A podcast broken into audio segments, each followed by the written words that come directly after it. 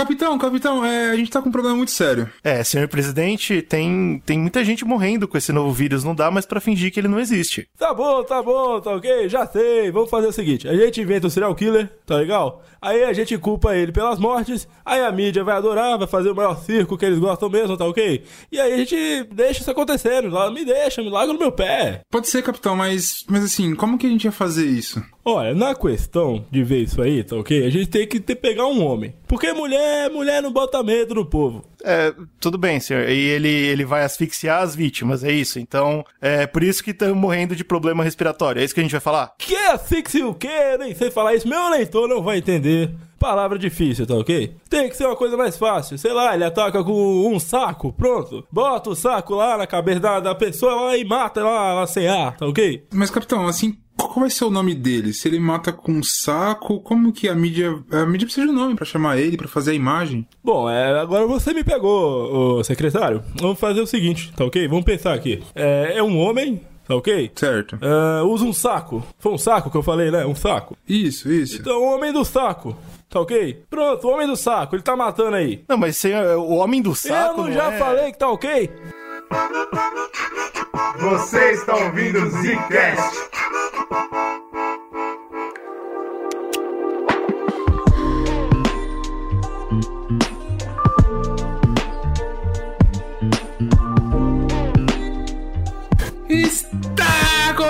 Mais um Zcast no bagulho.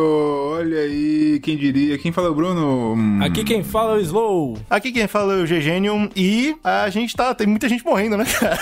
Diariamente. Caraca. Diariamente. Bosta vem como? Aqui é pra ser um programa legal, de família. Ah, é, hoje é o que não vai ser isso aí. Veja bem, é, eu, acho- eu acho que a gente tem todo o direito do mundo de falar de assuntos bacanas e tal, mas o pessoal tá preocupado, entendeu? Essa gripe aí tá deixando muita gente em estado de, de- de gatilho mesmo, sabe? Tipo, não quero sair de casa, as pessoas estão morrendo. Então eu acho que o trabalho do Zcast nesse momento é lembrar de.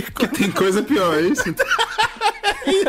Pra acalentar, né, o medo pelo corona, a gente mostra que o ser humano tem outras, muitas maneiras de morrer também, né? É que o pior vírus é, é a gente, né? É bom, é bom lembrar. Uau. Quem esquece Eu isso acho- aí que tem que ter, ficar preocupado. Não tem que esquecer, não. Eu acho que eu acho que as pessoas que já ou- ouvem o Zcast há muito tempo vão lembrar desse assunto, mas se não, é, a gente gosta de falar assim de, de serial killers, né? Porque não? São assuntos interessantes, são pessoas que chamam a atenção não só da mídia, mas da história, né, cara? Tem gente que fica apaixonado, que quer fazer igual. É, marca, né? Sempre marca. Sim, sim. Pa- A gente sempre tem aquela ideia de filme, né, americano, que conta histórias reais de psicopatas, serial killers e tal, e parece que é uma coisa meio distante da gente, né? É, então, é, co- é coisa de americano, exatamente isso. Então a ideia do cast hoje é a gente pegar esses casos de serial killers brasileiros, tupiniquins, como dizem aí a grande mídia golpista, Ih, cara. pra gente falar algumas histórias aqui. Acho que a gente tem que fazer uns disclaimers. O primeiro ponto é que a gente não é especialista nessa porra. Sim. Então a gente vai falar das histórias, vai dar aqui opiniões malucas, mas vão atrás de especialistas é, de fato pra vocês verem qual que é o pensamento, né? Por exemplo, uma das recomendações até que eu acho que complementa o tema aqui é a série da Netflix que é Mind Hunters, porque eles mostram como que eles começaram a pesquisa em relação a entender a cabeça desses criminosos que faziam esse tipo de morte é, mais planejadas, porque tinha um padrão, tinha uma loucura na cabeça desse cara. Então,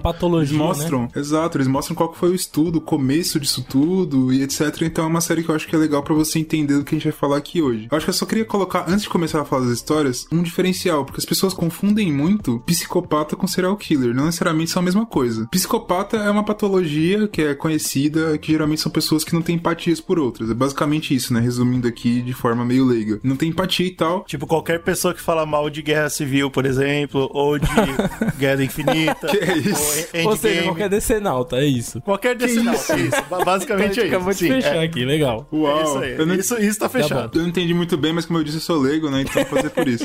Então fique na sua significância aí, tá? Exato, exatamente. E o serial killer, né, a definição, eu acho que o nome já fala, mas pra, se você não entende inglês, seria tipo um assassino serial. Ele faz isso em sequência. Então ele mata, tipo, pelas as definições que eu vi, eles tendem a considerar, é tipo, de três a mais, mais vítimas. Tem algumas coisas que pontuam. Por exemplo, muitos deles, eles tendem a, a pegar alguma coisa do crime pra guardar, como se fosse um tesouro, alguma coisa desse sentido. É, Eu acho interessante também levantar isso, né? Primeiro, a gente, obviamente, aqui não vai estar endeusando ninguém ninguém, nem, nem achando bonito o que nenhuma dessas pessoas fez. Apesar de que sim, a gente vai dar risada em alguns momentos, mas é pelo absurdo da coisa, não porque a gente acha bom. Isso é importante deixar claro. Sim. E também é importante deixar claro que, pra quem é mais sensível, pode ser que a gente fale de coisas aqui que são bem Pô, desagradáveis. cara, na moral, vamos, vamos combinar aqui. Vamos, não vamos falar nome de vítima, não, que me machuca mais ainda. Vamos, fa- É, vamos não, nome de vítima a gente não vai. Respeito é aí às vítimas, você vai falar a vítima, tá? Mas é inevitável que a gente acabe falando, tipo, coisas que foram feitas a corpos, é aquela história, né? Tem gente que não gosta de ouvir, tem gente que não gosta nem de imaginar. Então, se esse é o caso, eu acho que esse podcast não é pra você. Apesar de que a gente vai deixar o mais leve e, e gostoso possível. Uau, uau. Essa frase, Uau, bicho. Essa frase.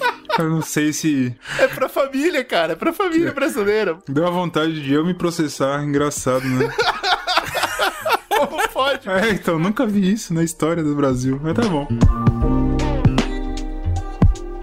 Tem um caso que ele é bastante famoso para os estudos em relação a serial killers no Brasil. Ele é considerado o primeiro serial killer brasileiro. Aqui é o primeiro ponto. Ele não quer dizer que ele foi o primeiro serial killer do Brasil, mas ele é o primeiro registrado. É o caso do Preto Amaral. Porque esse cara, que é, ele, acha, ele o nome dele, né, oficialmente não era Preto Amaral, obviamente, era Não brinca comigo. José Augusto do Amaral, ele nasceu em 1871, século XIX, no fim. Ou seja, é no período que ainda estava a escravidão acontecendo no Brasil. Então, ele é filho de escravos, ele nasceu em Minas e ele foi libertado aos 17 anos por conta da Lei Áurea. Uma coisa que as pessoas falam muito da, da história dele é porque ele, depois disso, quando se era liberto, a gente já comentou alguns pontos disso, né? Por exemplo, quando a gente falou dos manicômios, como que eles eram tratados. Tipo, o negro saiu, beleza, tá livre, você vai fazer o quê? Ah, não sei, o cara tava fazendo porra nenhuma, fala, ah, vamos prender por vadiagem. Ah, vamos pôr no manicômio e esquecer esse cara, vamos eh, lotar as prisões, coisa nesse sentido. E aí o que ele foi fazer? Ele foi vol- voluntário pra Força Pública, né, de São Paulo, que é as Forças Armadas, a gente já comentou também em, alguns casos de história, que eles pegavam esses negros pra lutar em guerras ou coisa nesse sentido. Então, pra fazer... Eles não tinham muita opção, né? Exato. É isso ou nada. E esse cara, ele foi incrível, porque ele conseguiu ser desertor em vários lugares. Ele foi, foi em São Paulo, ele foi pro sul, ele foi pro cacete, cara. Peraí, como é que era isso? Ele, ele chegava no lugar, aí ele se inscrevia na força militar e ia embora? Servia um tempo e falava assim, ih, aqui é chato. que loucura! E o que é importante dessa fase dele é porque quando ele tava no Rio Grande do Sul, ele lutou na Guerra de Canudos de 1897. Ele chegou até a ser tenente lá. Então, de certa forma, ele ganhou uma patente no, no exército, assim. Mas ele sempre ficava pulando de lugares em lugares. Então, ele serviu na Bahia, no Rio de Janeiro, Goiás, o cacete. Aí, qual foi a fita dele? Depois, já quando ele tava, tinha uns 50 anos, que ele começou a fazer bagunça. Aí foi chato, né? Antes, Entendi agora. antes dessas bagunças que, que ele foi preso, Que bagunça que era, hein? eu vou falar já. Antes disso, ele já tinha algumas prisões. E o que é engraçado dessas prisões que eu fui dar uma olhada, tipo, ele teve uma prisão por furto, que aí, né, um crime que você faz ali, beleza? Mas ele teve três outras prisões por vadiagem ou vagabundagem, que não faz sentido nenhum. É, a primeira vítima dele foi um cara que já tinha uns 27 anos, era um jovem, vinha em alguns lugares que ele aparentava ser homossexual, mas não, não vi nada que comprovasse isso, que tivesse alguma coisa mais, né, fidedigna pra falar alguma coisa de sexualidade. Porque isso é uma coisa também que é um ponto, pelo menos dos casos que eu peguei, tem muita influência com relação sexual também. Como a sexualidade é uma Sempre parada tem, bizarra, né? né, nesse sentido do serial Sim, killers cara. e tal. Qual que é a parada? Ele, esse cara tava na, em São Paulo, em uma praça aí famosa, e falou assim: Ah, você tem um. Acho que era fósforo, alguma coisa assim. Ele falou: Tenho, claro, pá. Começou a trocar ideia com esse cara. E aí ele fez uma coisa que virou meio que a forma que- dele seduzir essas pessoas que ele queria fazer bagunça. Que era pagar um almoço. Falou assim: Cara, pagou o almoço, trocou ideia com o cara. Falou: Irmão, tem um trampo pra fazer ali, você quer um dinheiro? O cara, pô, quer dinheiro, quero, pô, fazer o trampo com você, te ajudo. E ele Ô, levou louco! esse maluco de 27 anos pro aeroporto Campo de Marte, lá na zona norte de São Paulo, asfixiou ele e depois de matar, ele tinha uma outra mania feia, que era a necrofilia. Ô, Aí- rapaz. Não, mas, aí- mas oh, peraí, peraí, peraí. Olha é, Parou aí, parou. Segura aí. olha é. A gente não, não tem como a ciência ter certeza que ele fazia isso depois de morto, certo? Vamos, vamos imaginar que ele fazia. Ah. É porque assim, esse cara confessou depois, mas a gente vai chegar lá. Ai não, ai não. Outra vítima é um menino de 12 anos só. Olha que triste. Não, que parou, parou, parou, parou. Chega. tava caçando com estilingue e coisas assim, e falou pra mãe dele assim: Mãe, tem a missa, acho que era alguma missa de Natal, alguma parada assim. Eu vou lá ver a parada, não sei o que. A mãe vai lá, vai lá, vai lá, vai lá. Aí ele meio que seduziu o menino e falou assim: Ô, você tá com um estilingue aí, tem um lugar ali interessante pra matar uns passarinhos, Ei, que legal, não sei o quê. Aí ele levou o menino e fez a mesma coisa. Ele asfixiou o menino e bagunçou depois, legal. Aí Sacanagem. foi a segunda vítima dele. Quando, quando envolve criança, essas histórias perdem a graça rápido. É, então. Aí é, pior, né, cara? Aí tava ruim, parece que piorou, é uma merda. Depois dessas duas mortes, a polícia de São Paulo já falou assim: peraí, tem alguma coisa acontecendo errada aí, um povo sumindo. Começaram a ficar de olho que alguma coisa estava acontecendo, mas não chegaram no assassino. Se hoje em dia é difícil, imagina naquela época. Teve uma terceira vítima. É, também era um jovem, era um menino também. Tava precisando de dinheiro, alguma coisa assim. Ele falou assim: ah, vamos fazer um trampo comigo também, não sei o que. Levou pra um lugarzinho afastado, uma estrada bizarra lá. E fez a mesma bagunça, né, que ele já tinha feito. Só que nesse último caso, eu vi, eu vi na verdade duas versões. Eu não sei sinceramente qual que é a mais correta. Na, na primeira versão que eu vi, tinha muitos meninos que ficavam na rua, que tinham necessidade por dinheiro, entendeu? Então, ele usava dessa fragilidade pra seduzir esses moleques. E aí, quando ele, ele viu esse outro menino almoçando com o Preto Amaral. E aí ele foi pra polícia, ó, esse menino que sumiu, eu vi ele almoçando com o Preto Amaral e tal, com esse cara assim, assado. E a polícia foi atrás dele ele foi pego. Nessa, nessa primeira versão, ele tinha tentado um primeiro assassinato que ele não matou um dos meninos, que foi antes daquele cara dos 27 anos que eu falei. Ele tinha pegado o menino, estupro, fez o estupro com o menino, só que o menino não tinha morrido. E aí, aparentemente, esse menino depois ele voltou, foi lá e falou que pra polícia que também foi vítima dele, reconheceu o cara e tal. Na segunda versão, esse menino que fala, ah, eu reconheci é, esse menino que sumiu tal, e o Preto Amaral, foi o próprio menino que foi é, o último abusado. Então, teoricamente, foi ele que entregou. Mas a parada é que ele acabou sendo pego. Confessou os crimes e falou, ó, tem os crimes aí que você não sabe que fui eu, e fui eu, eu vou te falar, vou te mostrar onde estão os restos e coisas nesse sentido. Ô, louco. Ele, só que qual foi a parada? Antes dele ser julgado, ele já tava meio zoado. E ele morre na prisão antes de ser julgado. E tem uma teoria que eu tava vendo por aí de que as pessoas falam que talvez ele não fosse o real culpado. Eles pegaram Bem provável, né? um cara, um cara negro e tal e falaram, ah, é você, e é isso. Confessa aí, dá a versão que a gente quer. Exato. Então tem. Bate até o cara confessar e depois bate até matar e fala que morreu na cadeia. É, é- isso é muito normal. Pode ser, só que é aquele negócio, como tem, é, você vai estudar um negócio do século XIX, tem os registros lá, fica difícil de você conseguir aferir se é isso ou não. É só uma teoria que fica no final das contas, né? Como teoricamente você tem um documento com ele falando que ele fez o crime, ele é o, né, considerado esse primeiro serial killer do Brasil. Outra coisa que eu achei interessante, que também entra nessa questão que a gente tá comentando aqui, é porque eu vi que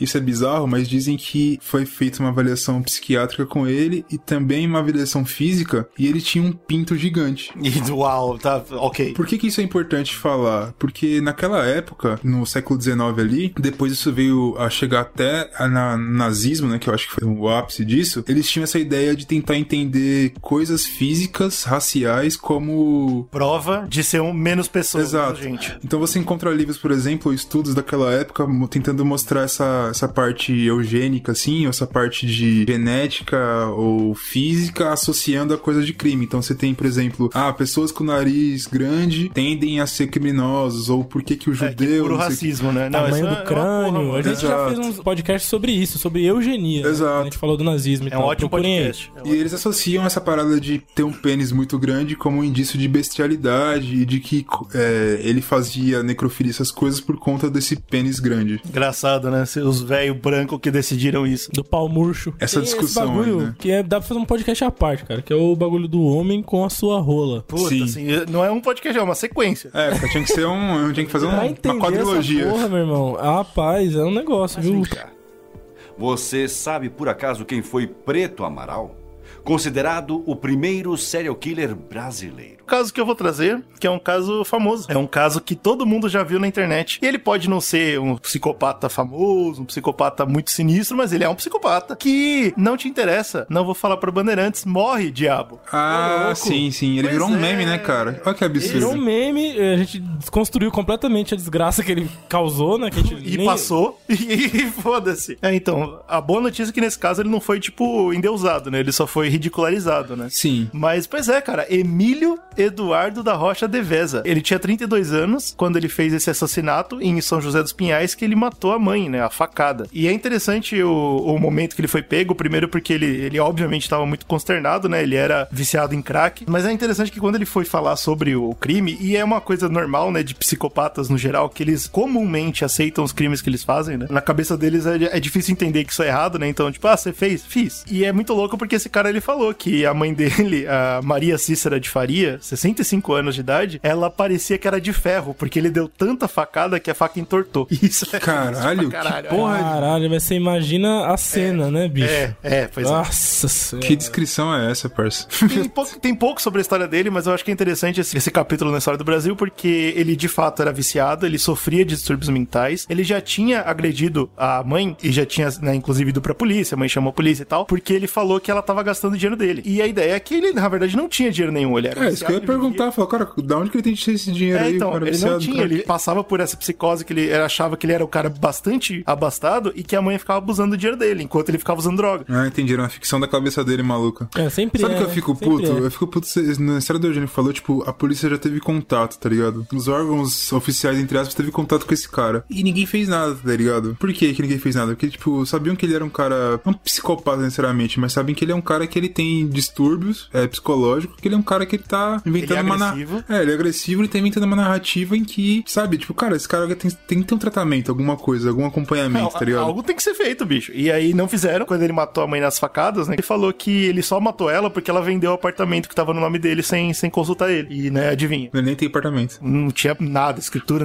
nada, absolutamente nada. Quase não tem nome o cara. Depois que o vídeo ficou viral, todo mundo lembra da, da história, todo mundo deu risada, virou meme, virou música, virou cacete. E morreu a história por um tempo, né? Até que alguns anos depois, rolou o ponto final na história, que tem um vídeo também viral, que eu acho que esse menos pessoas viram. Eu não tinha visto ainda. Não sei se vocês já viram, que é o Morre Diabo Comete Suicídio. Vocês já viram isso? Caraca, não. Nossa, não. Pois é, bicho. Alguns anos depois, rolou esse vídeo que era sobre o corpo do Emílio ter sido encontrado num presídio, né? Ele dividia a cela com outros dois caras e ele se enforcou com a própria camisa. Aí, essa parte aí eu deixo pra vocês entenderem se é real ou não. Se ele se enforcou, se enforcaram ele, né? É isso aí. Cacete, Se suicidaram ele. Se suicidaram Só que, qual, só que qual que é a parte triste dessa história? Que quem assistiu o vídeo botou o ponto final, né? Ah, legal, terminou a história. O cara matou a mãe e teve a, a justiça, o karma, né? Só que esse maluco do, do vídeo, que inclusive, mano, é muito louco, porque é um vídeo no YouTube que você pode pesquisar e é uma notícia que eles mostram o cadáver. Eu- isso não é normal. Cara, a mídia brasileira, Nossa, cara, mano, a mídia brasileira não é normal, cara. Você entendeu isso? Só que na própria reportagem, o cara fala que o nome do, do falecido é Eduardo Francisco, não é o Emílio, não é o Morre Ué, que isso? É, então. E, e- e tamanho absurdo que todo mundo falou: ah, legal, ele morreu, ele morreu e acabou a história. Que isso, cara? Caralho, mano. Nem O cara ele, mano. foi um gênio, ele escapou mesmo da justiça, assim, forjou a própria morte, foda-se. Então, não, pra justiça ele continua preso, mas no nosso consciente coletivo ele tá morto. Caralho.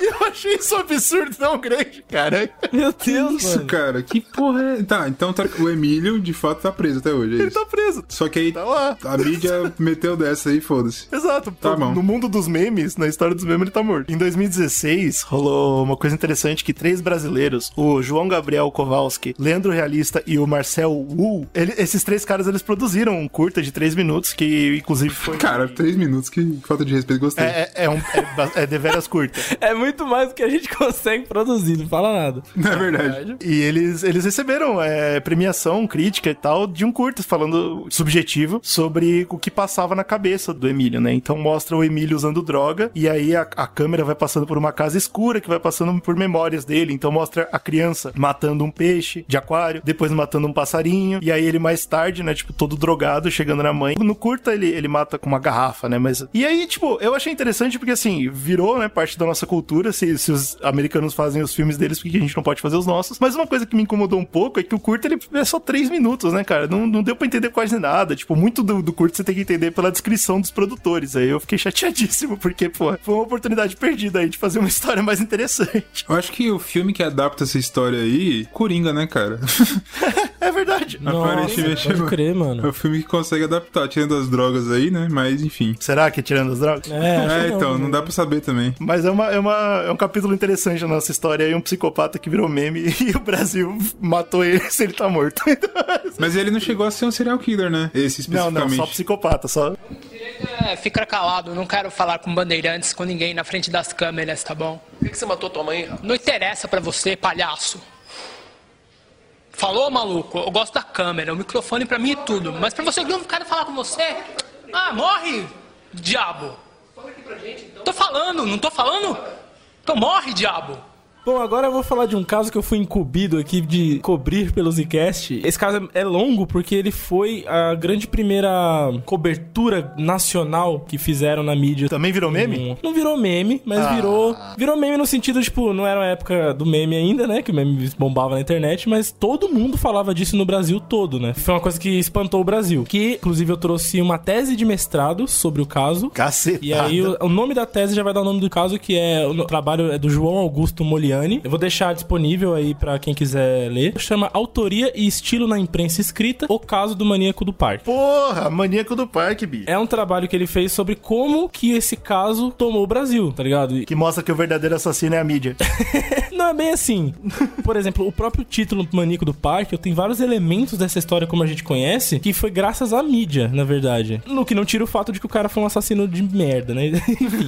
né? Onde que acontecia esses assassinatos? Aqui em São Paulo, na capital de São Paulo, na Zona Sul, mais especificamente no Parque do Estado. O nome oficial é Parque Estadual das Fontes do Ipiranga. E lá é, tem muita mata fechada. E um dos motivos é porque é um dos poucos lugares hoje no Brasil que ainda tem mata atlântica preservada. E aí não pode mexer, tá ligado? Tem que ficar aquele matão mesmo. Não dá pra limpar, fazer umas trilhas, não. Tem que deixar porque a gente já rasgou tudo, é o que sobrou. É o que sobrou, né? Aí o tal do ser humano é tão incrível, fala, "Deix- deixamos sobrar um pedaço aqui, vou usar pra matar os outros.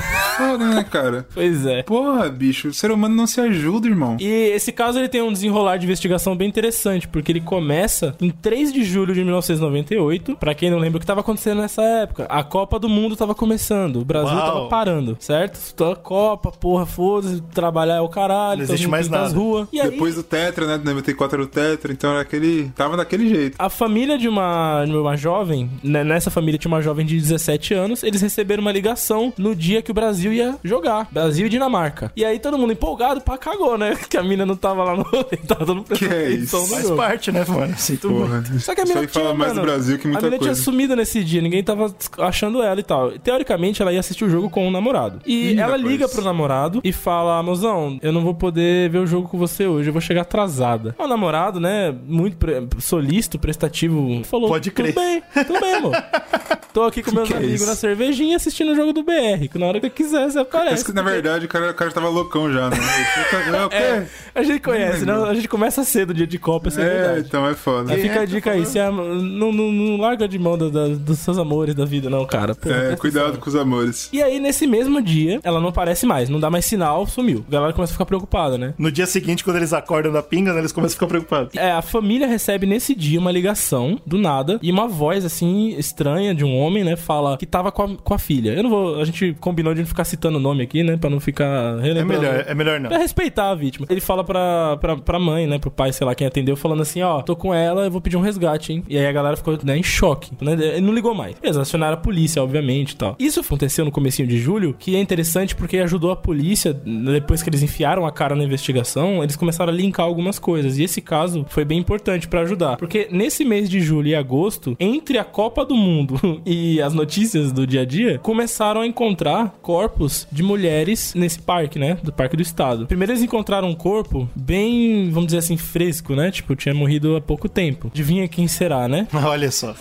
Ai, meu Deus do céu. Depois eles encontraram outros corpos bem deteriorados, já chegando em estado de ossificação, tá ligado? Cacetada, tinha morrido há quase 100 anos. Por perto ali, sei lá. Não, pera aí, então não tirei uma dúvida. Então essa menina que ele ligou pro resgate não foi a primeira vítima. Não foi a primeira. Obviamente, né? O que, que a polícia bateu de primeira no relatório quando eles viram isso? Ah, o parque tá sendo usado como despejo de corpos. Isso. Então foi o primeiro laudo que eles soltaram. E aí, a perícia começou a analisar melhor. E aí eles perceberam que essa, essa último corpo que tinha sido encontrado mais recente, né? A morte mais recente, tinha fortes marcas de violência sexual e física. Então eles conseguiram pegar várias marcas de mordidas, assim, no corpo. Nossa, que trágico, caralho. Aí é E ela tinha sido morta mesmo por estrangulamento, mas tinha tido violência sexual, né? Durante o ato lá. Tinha alguns corpos que não tinha como verificar isso, mas tinha alguns que tinham como verificar parcialmente isso. E alguns corpos, principalmente esse primeiro tava assim, e alguns outros que eles acharam depois estavam mais ou menos colocados de joelhos, assim, meio que numa reverência, sabe? Cacete, que bizarro. Eles começaram a identificar as vítimas, né? Começaram a procurar a identificação. E aí começaram a caçar é, mulheres desaparecidas, né? Tipo, tentando fazer o link e tal. E um dessas, das- desses corpos era a menina de 17 anos da família lá que tinha recebido a ligação. Sem dúvida nenhuma. Outra vítima que eles conseguiram identificar era uma menina de 23 23 anos. No dia que ela desapareceu, rastreando com a família, ela tinha ligado pra prima dela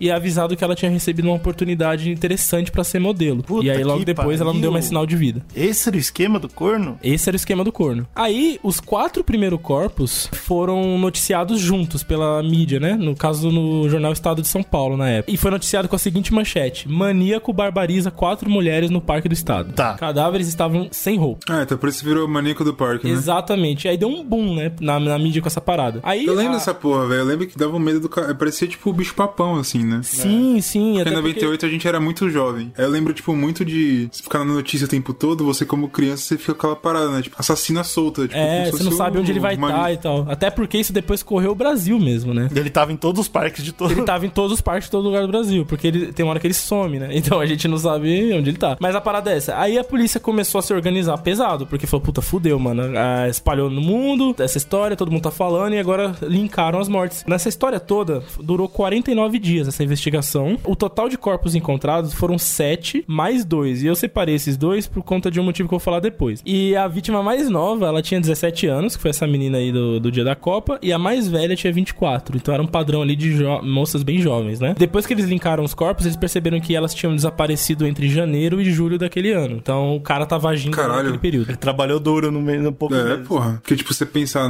sete ou nove corpos, seis meses, é, o cara tava trabalhando legal mesmo. E aí a polícia tinha, com toda é, essa investigação começou a se desenrolar, eles tinham tudo na mão pra ir na mídia e falar, ó, realmente a gente tá atrás de um serial killer. É, o Brasil está com um serial killer à solto, aqui em São Paulo. E aí virou aquele caos, né? E a Copa rolando, bicho. Era assim, Uau. no artigo que eu li do, do mano João, que eu vou deixar aí pra vocês, ele mostra as manchetes da época, era Brasil, vai Brasil e Maníaco do Parque. Vai Brasil e Maníaco do Parque. Era isso o jornal. Deus, cara. tipo, o Brasil tava num vórtice ali, né, bicho? Num lugar pesado. Tava? Será que tava, cara? então, porque até hoje, foda, você jogaram- abre o jornal, cara, você É, ver então, umas coisas no incríveis. passado é um absurdo completo. Porque... Um rosto normal, uma voz normal, que escondem um matador em série. No programa de hoje, o criminoso que parou o país.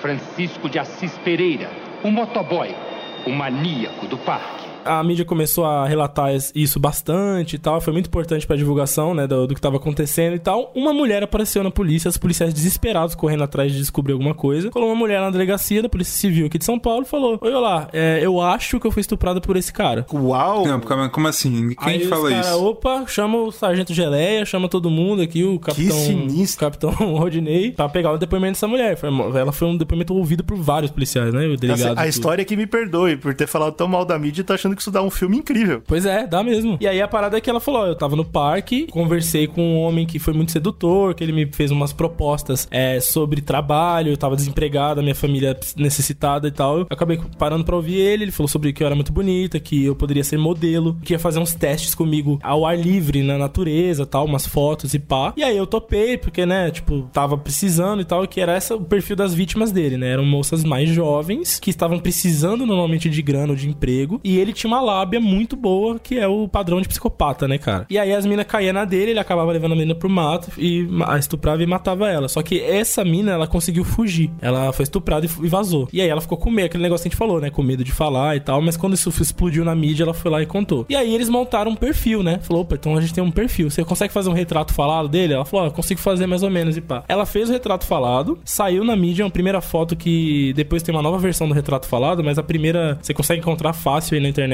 Que ficou mega famosa, né? Começou a rodar o jornal do Brasil todo também. Apareceram mais oito mulheres falando: eu, eu fui estuprado por esse homem dessa foto. Talvez antes serial killer era um serial estuprador. É, ele era Então, mas tudo exato. aconteceu nesse ano, por esse, por esse período, entendeu? Mas aí eles montaram, é, junto com essas nove vítimas de estupro, né? Elas montaram um retrato falado bem mais fidedigno da cara dele, tá ligado? É, tipo, é com certeza esse cara. É, aí conseguiram montar uma cara boa, tá ligado? Que você conseguisse reconhecer se olhasse pra alguém e pra foto, tá ligado? Se você não tinha tido um trauma tal com ele. Em paralelo a isso, um motoboy que morava numa empresa, ele morava na empresa que ele trabalhava aqui em São Paulo. Ah, beleza, É, Brasil, é tem, normal. tem muito caso disso, né? Às vezes o cara não vem de fora, não tem grana e tal, pede um, consegue um trampo e mora no trampo, né? Esse cara se chamava Francisco de Assis Pereira. Chamava não que ele tá vivo.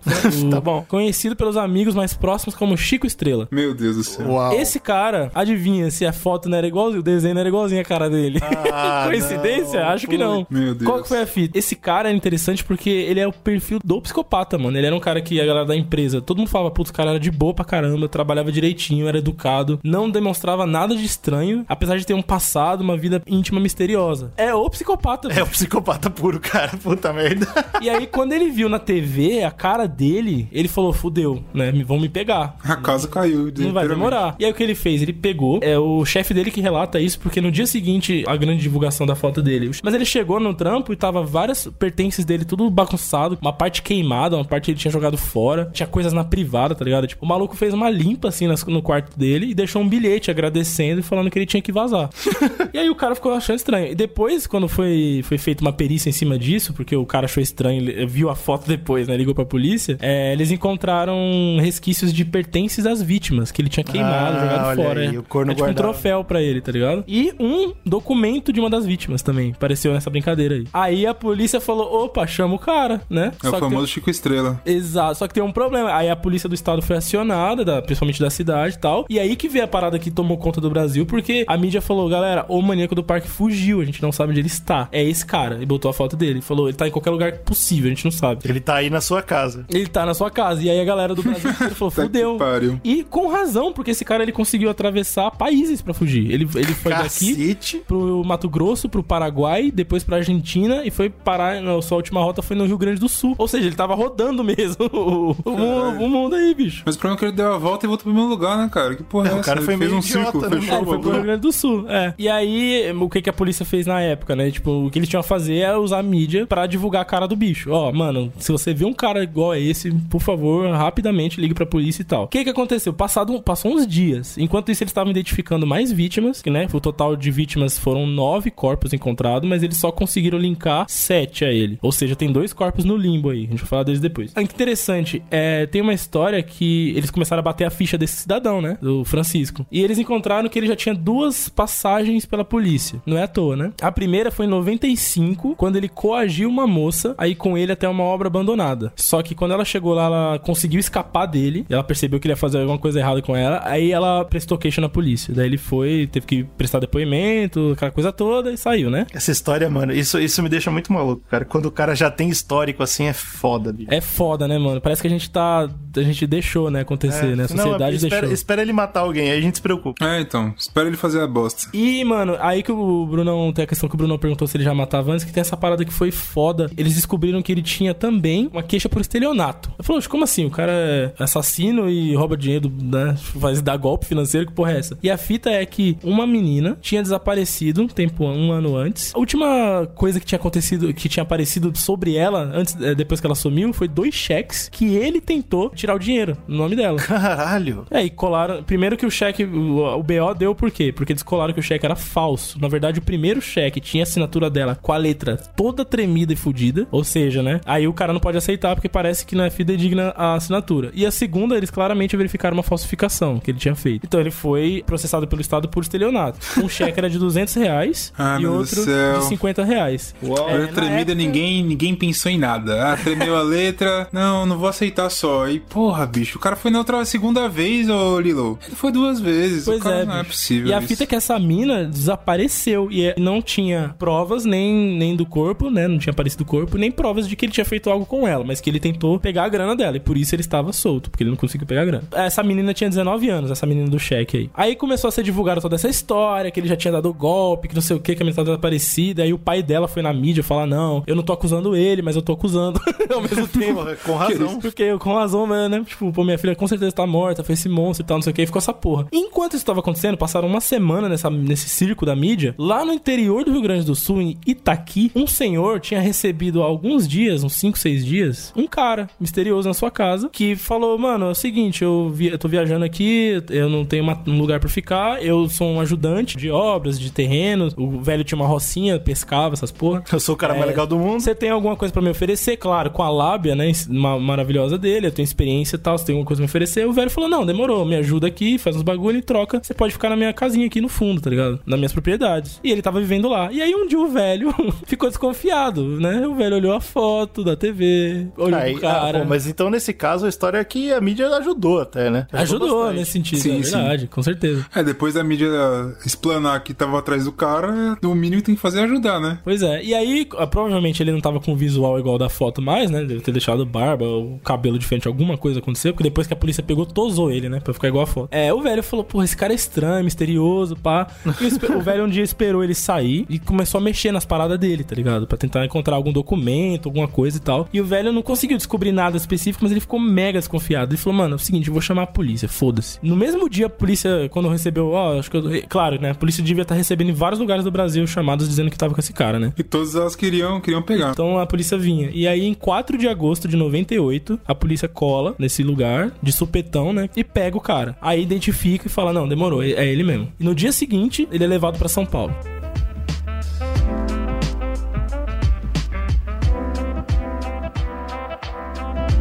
E aí a primeira parada que aparece dele na mídia, quando ele tá chegando, ele fala, eu sou inocente.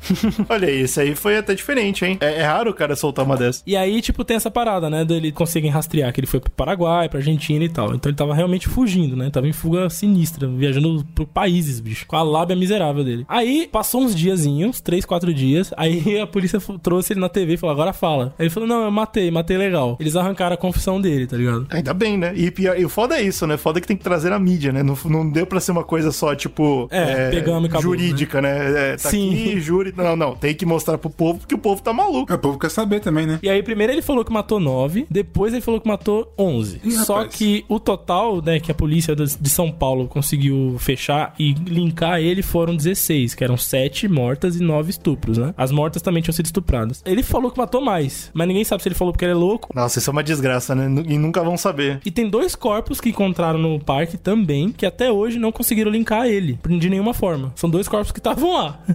Entendeu? É.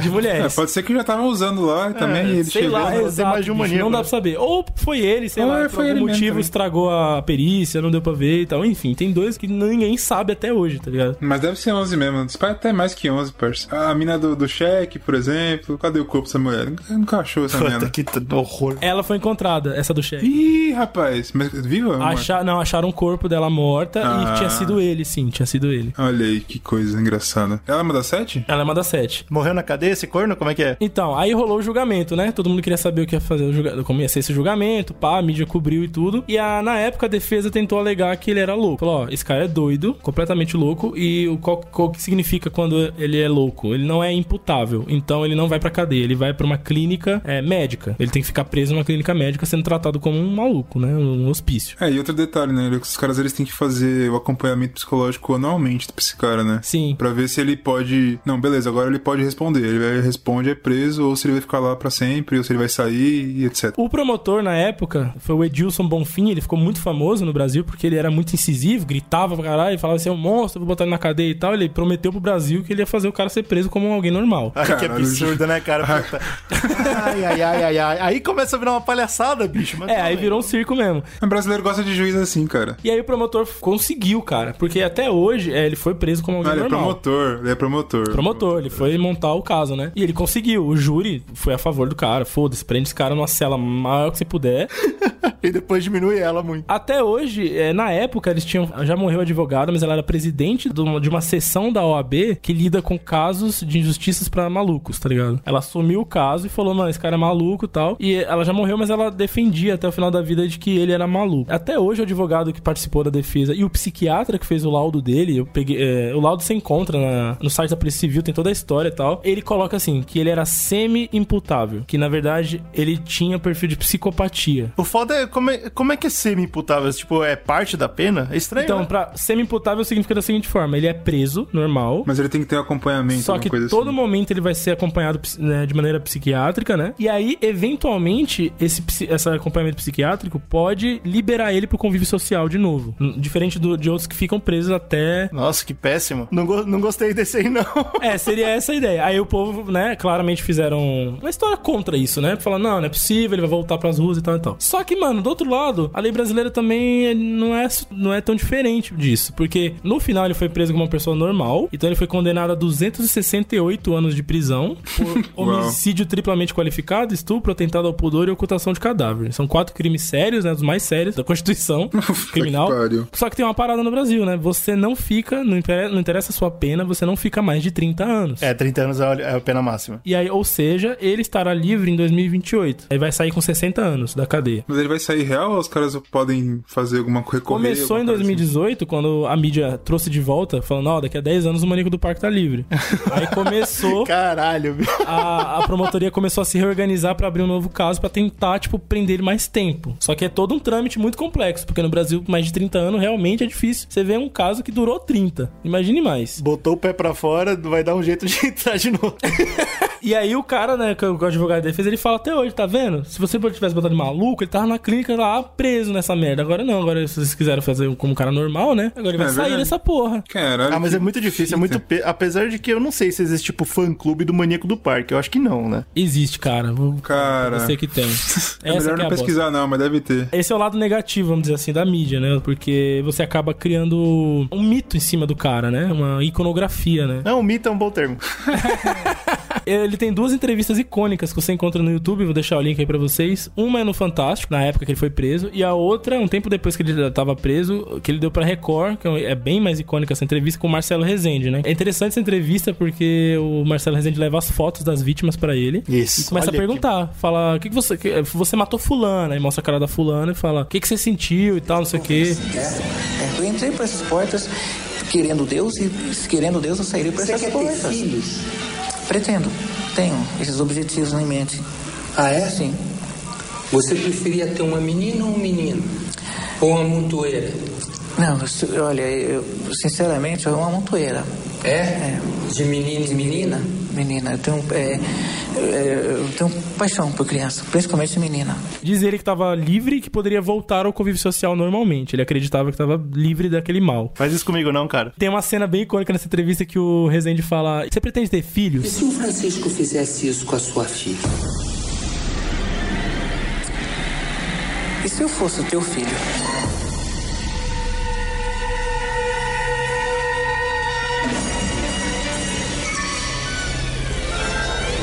Os segundos em silêncio que fiquei foram simplesmente porque eu não tinha resposta.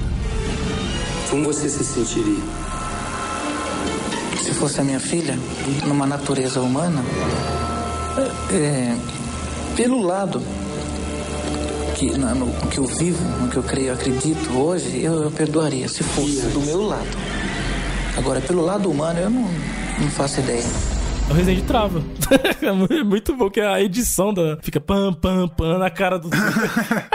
Que isso, cara? O cara ele trava, ele dá um. Ele trava o Rezende, mano. E aí a galera tudo fala. Só que "Porra, é isso, né? O Resident pediu truco, ele meteu seis a gente e travou. Não aguentou, não aguentou, cara. É muito louco essa, essa parada toda. Você vê como o cara era maluco mesmo, né? Tipo, frio e calculista. Ah, é, traçaram a vida desse cara depois, né? Com entrevistas dele, a polícia investigou e tal. E teve outros acadêmicos também que foram tentar, porque é um clássico caso de psicopata. E aqui no Brasil a gente não tinha pra estudo, né? E ele foi o primeiro. A origem dele é do interior de São Paulo. Desde moleque, ele já era estranho. Porque eles moravam perto de um matadouro de bois e ele gostava de assistir, por exemplo, os bois morrerem. Vamos, vamos com calma também, né? É, não quer dizer que uma criança que vá no matadouro ver seja psicopata. Se, se você for pegar aí, o quê? 80% das crianças que moram em fazenda gostam de ver isso. Conhece, né? Que mora em sítio, essas paradas até matam galinha pra comer e tal. É normal. Mas, tipo, é um traço de psicopatia você ter essa parada da crueldade desde pequeno, né? Tem um, um caso interessante que quando a avó dele chamou ele de monstro uma vez porque ele matou uns passarinhos e tava levando pra comer, pra fritar, tá ligado? Aí a avó ficou puta, falou que porra é essa, moleque do caralho e tal. E ainda tem uma questão, que aí entra aquela parada que o Bruno falou no começo. Ele, aparentemente, né, de acordo com as histórias, não tem uma prova disso, mas ele foi abusado por uma tia quando era criança. Então a tia pegava ele, botava ele pra acariciar ela, mexer nas coisas dela. Eu acho isso muito complicado, cara. Porque assim, dos que eu pesquisei também, a maior parte deles vira. Ah, ele era abusado depois que é famoso, tá ligado? Alguém vem com essa informação sem base nenhuma. Então é muito É, porque complicado. você não conhecia, né, parça? Sei lá. É, a gente não tem como foda. provar, né? Mas É aí esse, esse- tá no laudo da polícia, eles colocaram isso porque aparentemente ele falou e eles conseguiram ouvir alguém que falou também. Eu fico puto quando isso aparece na vida real, da mesma forma que eu fiquei puto quando apareceu no filme do Coringa, tá ligado? E como você falou, né, GG? Realmente tem o fã-clube. É, E isso que me mata, cara. Nos primeiros anos de cadeia dele, ele começou a receber cartas. E é óbvio que sim. E eventualmente ele começou a trocar cartas com algumas fãs, né? Algumas fãs. Casou com uma delas. Aê, show, ótimo. Cara, ótimo. que absurdo, hein?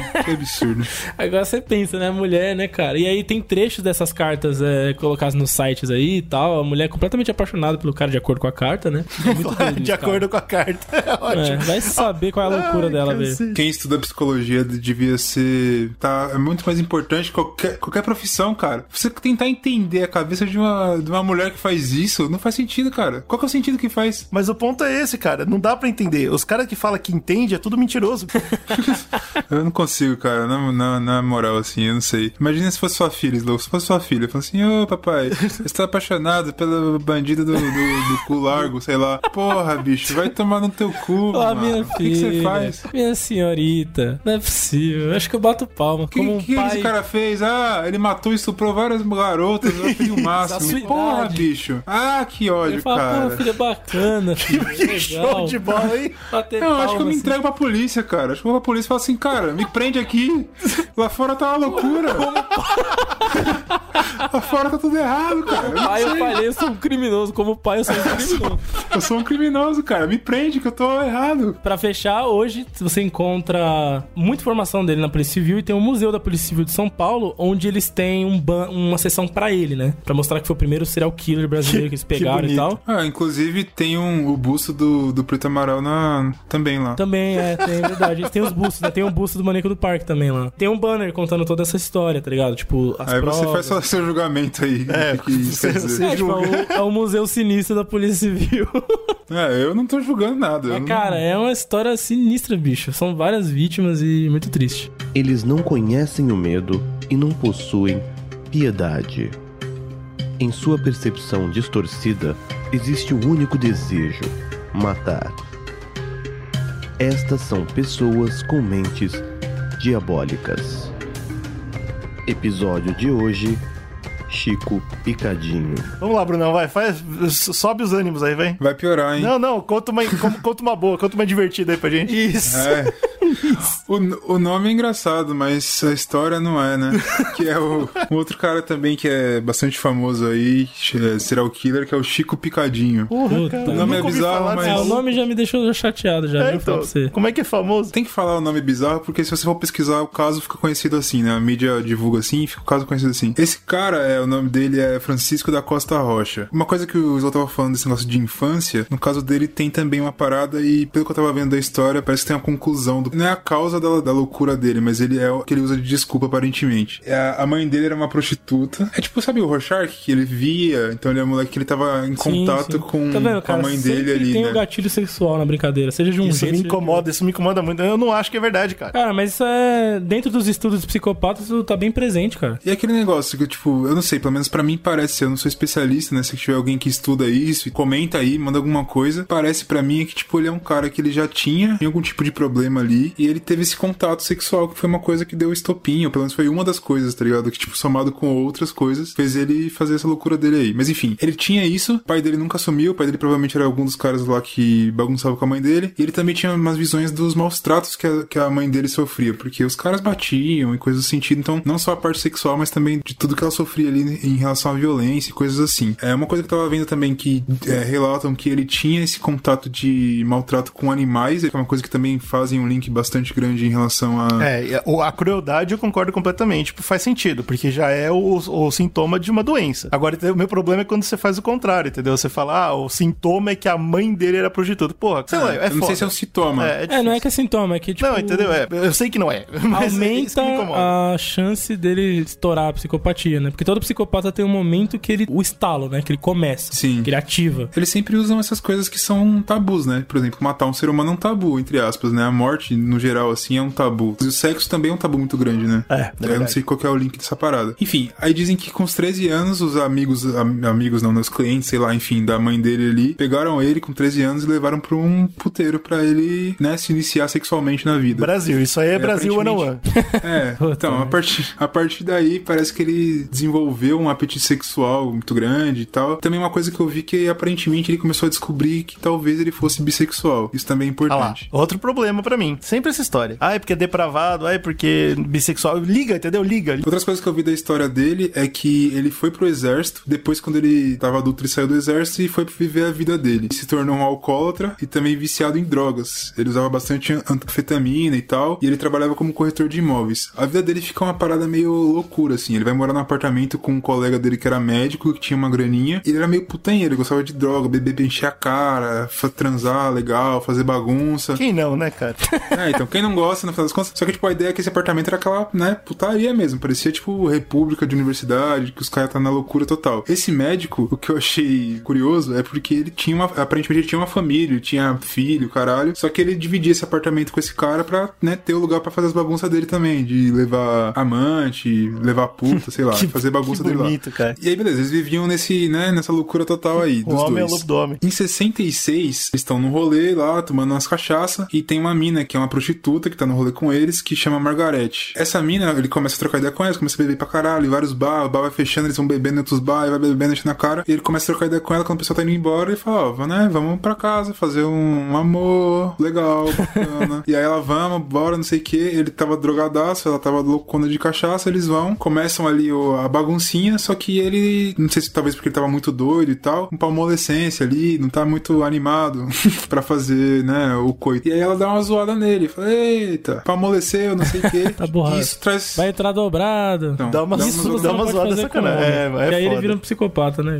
Porra, é foda. Ainda mais esse, é, no caso dele, em que ele tinha essa questão sexual. Tipo, pelo que eu tava vendo da história dele, parece que ele queria se provar, ele não queria aceitar que talvez ele tivesse desejos homossexuais, por exemplo. E tem esse, esse vínculo muito forte. Ah, você não é homem de verdade. Tem essas frases que as pessoas falam. Então, tipo, quando ela ele nesse sentido, ele fica meio puto, tá ligado? Tipo, Porra, é essa? Eu sou, sabe, tipo. Eu sou muito macho. Para com essa Eu sou história. muito macho, que merda é essa? E aí o negócio fica meio violento, e ele começa a enforcar ela. E, tipo, na loucura, que ele tava drogado, ela loucona e tal, ele vai enforcando ela, e aí, tipo, ele se lembra depois que quando ele acorda, que tem uma mulher morta na cama dele. Ele não lembra direito o que aconteceu, ele fala, "Ih, caralho, fudeu. Aí é meio bizarro, assim, porque ele tem que fazer alguma coisa, certo? Você matou uma pessoa, o que É, você faz? Costuma fazer alguma coisa. Normalmente esconder o corpo, né? Exato, aí o que ele decide fazer, fatiar o corpo, fazer aquelas bagunças todas lá e jogar partes que é, dá pra jogar na privada, o que não dá põe umas malas, faz uma bagunça do cacete lá. Quando ele tá indo embora, ele encontra o médico que tava chegando no, pro apartamento lá. E aí ele decide confessar pro cara. Ele fala: parceiro, baguncei, fiz, caguei no pau, não sei o que lá. Ele fala, mas calma aí, segura que eu já entendi que eu caguei no pau, eu vou pra polícia, fica tranquilo, mas eu vou falar com a família antes, avisar a galera que eu caguei no pau e que, né, mas eu vou me entregar e não sei o que. Olha aí. Ele acaba sendo preso, julgado pra ficar 18 anos na, na prisão. Só que qual que é a fita? Ele foi preso por um assassinato, né? Só que não fizeram nenhum tipo de análise profunda pra ver se ele era um psicopata, porque isso aconteceu na década de 60, então faz bastante tempo. Então, tipo, não fizeram uma análise, ah, será que esse cara é doidão? Ele só matou Como é alguém. é? É, ele matou alguém e ficou lá. Tanto que depois de uns 4 anos que ele ficou preso, a galera permitiu que ele se casasse com uma, meni- uma menina que era amiga dele lá, enfim. Ele se casa ainda na, na cadeia e tem uma filha. E fica mais 4 anos. Então, no final das contas, ele ficou uns 8 anos mais ou menos ali na cadeia preso e ele é liberado. Tipo, ah, beleza, pode voltar pra sociedade, você já tá tranquilo. Ele volta, ele tem uma família, entre aspas, agora, só que aí não rola direito. Fala, não, isso aqui não é pra mim. Ele arruma uma outra mulher, faz um outro filho e fala, não, não é pra mim essa porra. E decide, tipo, voltar pra putaria, voltar pra morar sozinho. Porque essa que é a brisa dele. O caso que aconteceu quando ele tá sozinho, que ele tá no rolê de novo, gente na cara, usando as drogas deles, coisa tranquila. Tá ele, uma, uma moça e tá um outro casal. E eles falam, mano, vamos no motel fazer bagunça mesmo, foda-se, bora, não sei o que. Eles vão pro motel, ele vai pra um quarto com a moça e o outro casal vai pro outro quarto. Na hora que ele tá na bagunça ali, ele descobre que a moça tava grávida. E aí parece que dá um gatilho nele pesado. Tipo, você é vagabunda, né? Você tá grávida, o que você tá fazendo aqui? Você Nossa, tem um- uma criança, um ser puro, dá uma brisa na cabeça dele. Ele não mata essa mulher. Porra, obrigado, ele- obrigado, cara. Ele faz uma bagunça aí, que, né? Ele enfia coisas na vagina da mulher que, Ai, né? ai, ai. Não. Bagunçou. É isso que é foda. Você vai lendo essas paradas, aí você vai vendo, aí você vai vendo foto, aí você vai vendo vídeo. É, então. Aí, meu irmão. E a partir daí é engraçado porque, tipo, ele já. Sabe qual é? Tipo, ele vai só cagando no pau. Aí Ele começa a fugir pra outros estados, aí, tipo, ele vai pro, pra São Paulo. Se não me engano, você passou no Rio. Ele vai pra São Paulo, ele arruma outra prostituta, assassina ela, foge pro Rio de novo. Cacete, acha o bicho. corpo. Filha Tipo da assim, puta, mano. Ele tá na loucura, entendeu? Depois que ele faz esse bagulho, ele começa a fazer isso. Tipo, ele sai com prostitutas e, sabe, parece que é aquela ânsia que a gente tava falando, aquele bagulho que ele não consegue controlar, aquele instinto de matar, vai atrás dele, tá ligado? Depois que ele fez a primeira, ele não consegue parar mais. E aí ele é preso novamente e fica 22 anos na cadeia. Só que qual é a fita? Dessa outra vez, aí sim ele, tipo, fizeram uma análise do cara e falaram, não, você é muito doido mesmo. Porra. e aí ele fica preso num, num hospital psiquiátrico. Infeliz.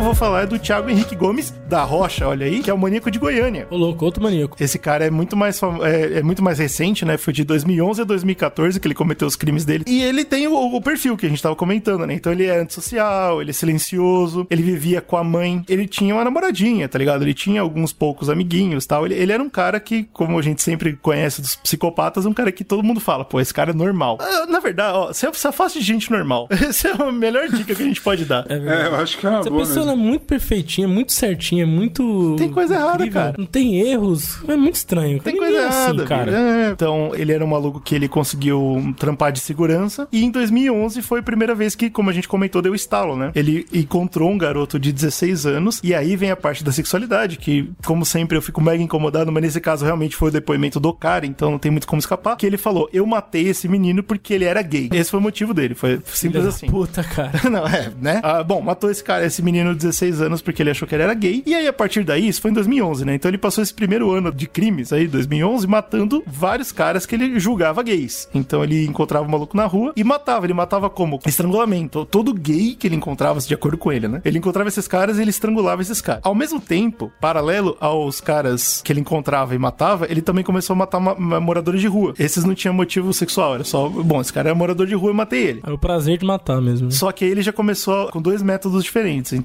Caras era por estrangulamento e os moradores de rua era com tiro. Tiro de uma arma que ele conseguiu porque ele trabalhava de segurança. Então ele pegou uma arma do serviço, começou a matar. Caralho, bicho, ninguém desconfiou que as balas estavam sumindo. Segurança não usa tiro assim. Então, cara, é essa? a- a- olha só. Se você não prestou atenção nisso até agora, é normal, mas pega essa. Teoricamente, homossexuais e moradores de rua. Ninguém se importa. É verdade. A sociedade co- costuma marginalizar essa galera. Essa é a fita. Ninguém se importa. Se ele continuasse matando só esses caras, é capaz de que ninguém nunca ia se preocupar. Mas em 2012 ele mudou. De repente mudou completamente o foco, parou de matar homossexuais e moradores de rua pra focar 100% só em mulher. Cara, será que é por isso? Porque, tipo, o psicopata, muitas vezes, serial killer principalmente, ele gosta de ser exaltado, né? De que a obra dele seja, tipo, olha, esse cara é muito inteligente. ele Pode faz ser, isso. viu? 2012 pra frente, o maluco ele perdeu completamente a noção. Porque ele andava de moto e ele ficava rodando pela cidade, encontrava mulher sozinha, puxava a pistola e matava. Ele, de vez em Era quando. só isso, matava Caralho, que vazava. porra é essa? De vez em cara? quando, duas por dia. Caralho, esse cara matou quantos no, no, nesses tempos aí? 50 mil pessoas? Foi 15, 15 mulheres. Só em 2000. 15 mulheres, mas. 15 mulheres só em 2014. Caralho, Em bicho. 2013, 2012 eu não consegui encontrar direito os números, mas a gente vai chegar lá, você vai entender. Ah, bom, né? Finalmente, quando ele começou a matar mulher a tiro, em plena luz do dia, foi quando a polícia falou: peraí, se pá, temos um criminoso e assou. Ca- ah, Aê. talvez, hein? Será que Temos um Sherlock Holmes aí na polícia. Aqui na lista, porque enquanto era homossexual e morador de rua, tudo bem. O cara é praticamente um policial. Só que agora o bagulho ficou feio, né? Eu trouxe esse conto pra gente dar uma risadinha, pelo menos disso, né? Quebrar um pouco aí esse. esse- O absurdo da polícia. essa Ai, ai, tristeza. ai. Por quê? Porque a investigação começou. E a investigação nesse caso, mano, é a coisa mais surreal que eu já vi na minha vida. Quer dizer, eu acredito, eu acredito bastante nisso. Vamos lá. A primeira prova, a primeira pista que eles, que eles descolaram. Descolaram uma pista. Uma, uma das moças, né, foi assassinada. É, Queima-roupa, tomou os tiros. Uma moto foi, foi fotografada por multa de velocidade, né? Imediatamente, tipo, no mesmo lugar, assim, logo, logo do lado. Eles, pô, show, tem uma placa. Então a gente descobriu o assassino. Só que a placa era roubada. Aí eles, putz, né? Não é prova o suficiente, que chato. Outra pista, tá desconectada a isso, é que uma placa de moto tinha sido roubada na cidade. Opa! Caralho. Olha aí, é uma pista. How convenient, how convenient. Tinha uma terceira pista que também é interessante, que o Thiago, o assassino, ele já tinha sido acusado de roubar a placa de moto no supermercado. Caralho! Opa, pera aí. Terceira pista, tá? A investiga- a investigação tá chegando em algum lugar. Imagina o policial falando, porra, tô chegando, tô chegando aqui, cara. Alguma coisa em comum nisso tudo. Peraí, E peraí. eu, e eu só quero deixar claro uma coisa importante: é que o Thiago roubando placa no supermercado tinha vídeo dele fazendo isso. Meu Deus do céu. então você tem essa, né? Essa paradinha aí que tem que levar em conta. Pô, já tá na década de 2010 aí pra frente, né, cara? tem essa É situação. difícil, né? Eu já tinha várias é, CSI na TV pra nós embasar aí o bagulho, né? E, então, e aí, e aí vamos, vamos pro CSI, né? O time maravilhoso, que são 16 delegados e 30 investigadores no caso. Nossa, o- os Vingadores do, do- da Justiça Meu Brasileira, Deus é do céu. E É a Shield, é a Shield com, com, brasileira. esses- com essas três pistas tava impossível o caso, né? Tava indecifrável e mulher morrendo. Tava bem, bem difícil mesmo. E aí eles descolaram uma, uma quarta pista que ajudou muito no caso disso, né? O Thiago já tinha sido preso por andar com moto roubada. Caralho, bicho. Ah, mano, não é possível. Aí com essa pista. Aí essas 50 pessoas conseguiram chegar a uma conclusão que talvez o Thiago fosse culpado.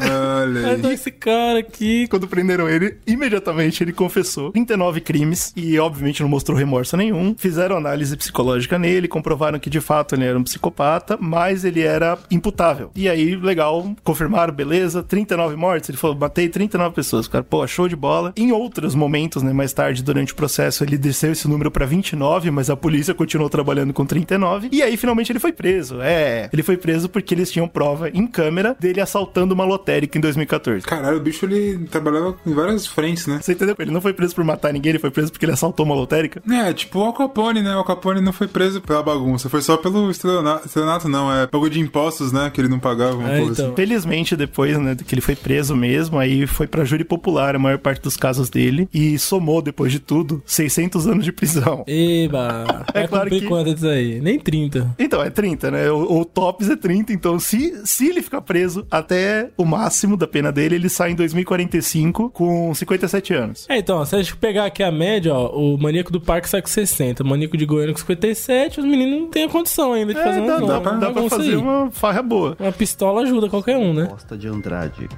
o vampiro de Niterói. Sido em 2 de janeiro de 1967, Marcelo Costa de Andrade era filho de Sônia Xavier Tem um Costa. caso que ficou conhecido como o Vampiro de Niterói.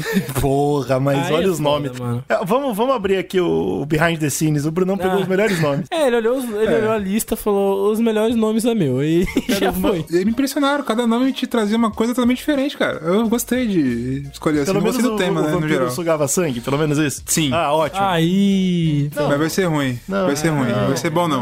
não. Essa informação não vai ser boa pra ninguém. Já não foi, já não foi.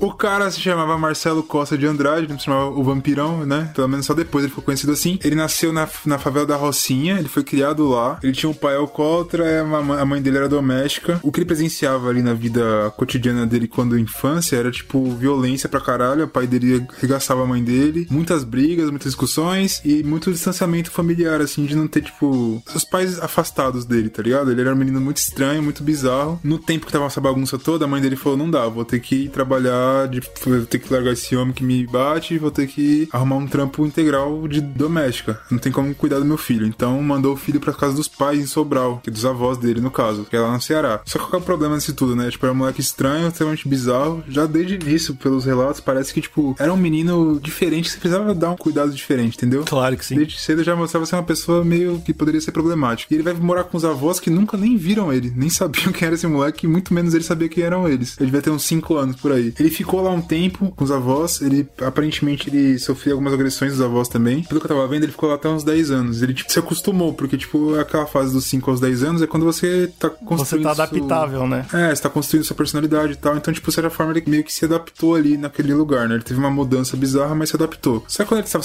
adaptado ali, ele tinha alguns problemas já que mostrava, por exemplo, dificuldade escolar muito foda. Ele era muito ruim na escola. assim. Aptidão, aprender, ele demorava muito, ele não entendia as coisas, ele ia muito mal e sofria muito bullying porque, ah, lá, o idiotão, não sei que, esse tipo de coisa. Só quando ele tava se adaptando ali, a mãe voltou, falou: Ó, vou levar você de volta pro Rio. Ele não quero, pô, agora eu tô aqui. Não, foda-se. Aí levou ele de volta. Ele fica, na história dele, ele fica muito nesses idas e vindas, assim. Parece que ele nunca consegue criar um vínculo com ninguém, tá ligado? Ele volta pro Rio de Janeiro pra morar com a mãe e agora com o padrasto, que é um cara meio merda. E assim como o pai também. Até agora, pra mim, você tá contando a história do Kurt Cobain. Exato, parece um pouco.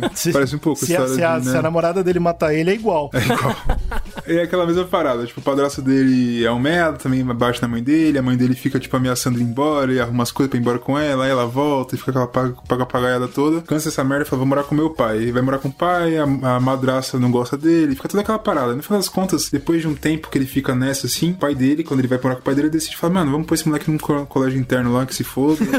Uau, yes! E aí ele Esse é o faz grande isso pai da família brasileira, né? As ideias que ele Tá, tem. tá bom demais. Ele faz isso, só que o moleque obviamente, foge de lá e começa, uns 13 anos, muito novo, a ficar um pouco na rua, assim, a conhecer a rua. Parece um pouco da história do Charles Manson, por exemplo, e parece um pouco nesse sentido. Quando ele vai pra rua, é abusado sexualmente por um cara mais velho. Hoje ele não gosta. Ah lá. Que faz o quê, né? O abusa, o abusa. A partir daí, ele entende o que, que é isso e ele percebe que ele pode começar a ganhar a vida assim. Então ele começa a se prostituir. Ô, louco, bicho. Consegue o dinheiro dele. Depois disso tudo, ele tem dois períodos aí. Ele ficou um tempo quando ele já tinha uns 17 anos, se não me engano, por aí, ele já era um pouco mais velho. Conhece um cara que é bem mais velho que ele, começa a se relacionar com esse cara, que, ah, não, eu te amo, porra, esse tipo de coisa assim. Só que aí o cara meio que abandona ele também, tipo, ele só pra ter mais um abandono. No final das contas, ele decide se aprumar. Fala, não, beleza, minha vida tá uma loucura do caralho. Eu acho que por conta do, do relacionamento com esse cara, esse cara ele é era meio religioso, começou a colocar isso na cabeça dele. Ele volta a morar com a mãe, só que ele começa a trabalhar, tipo, de boa, e ele começa a, se, se filiar a uma igreja lá, do- dessas igrejas protestantes. Parece que, tipo, ele ficou suavaço. Só que aí. Ele não encontrou Jesus. Ah, não sei, cara. Porque o que acontece? Em 91. Se encontrou, não falou pra ninguém.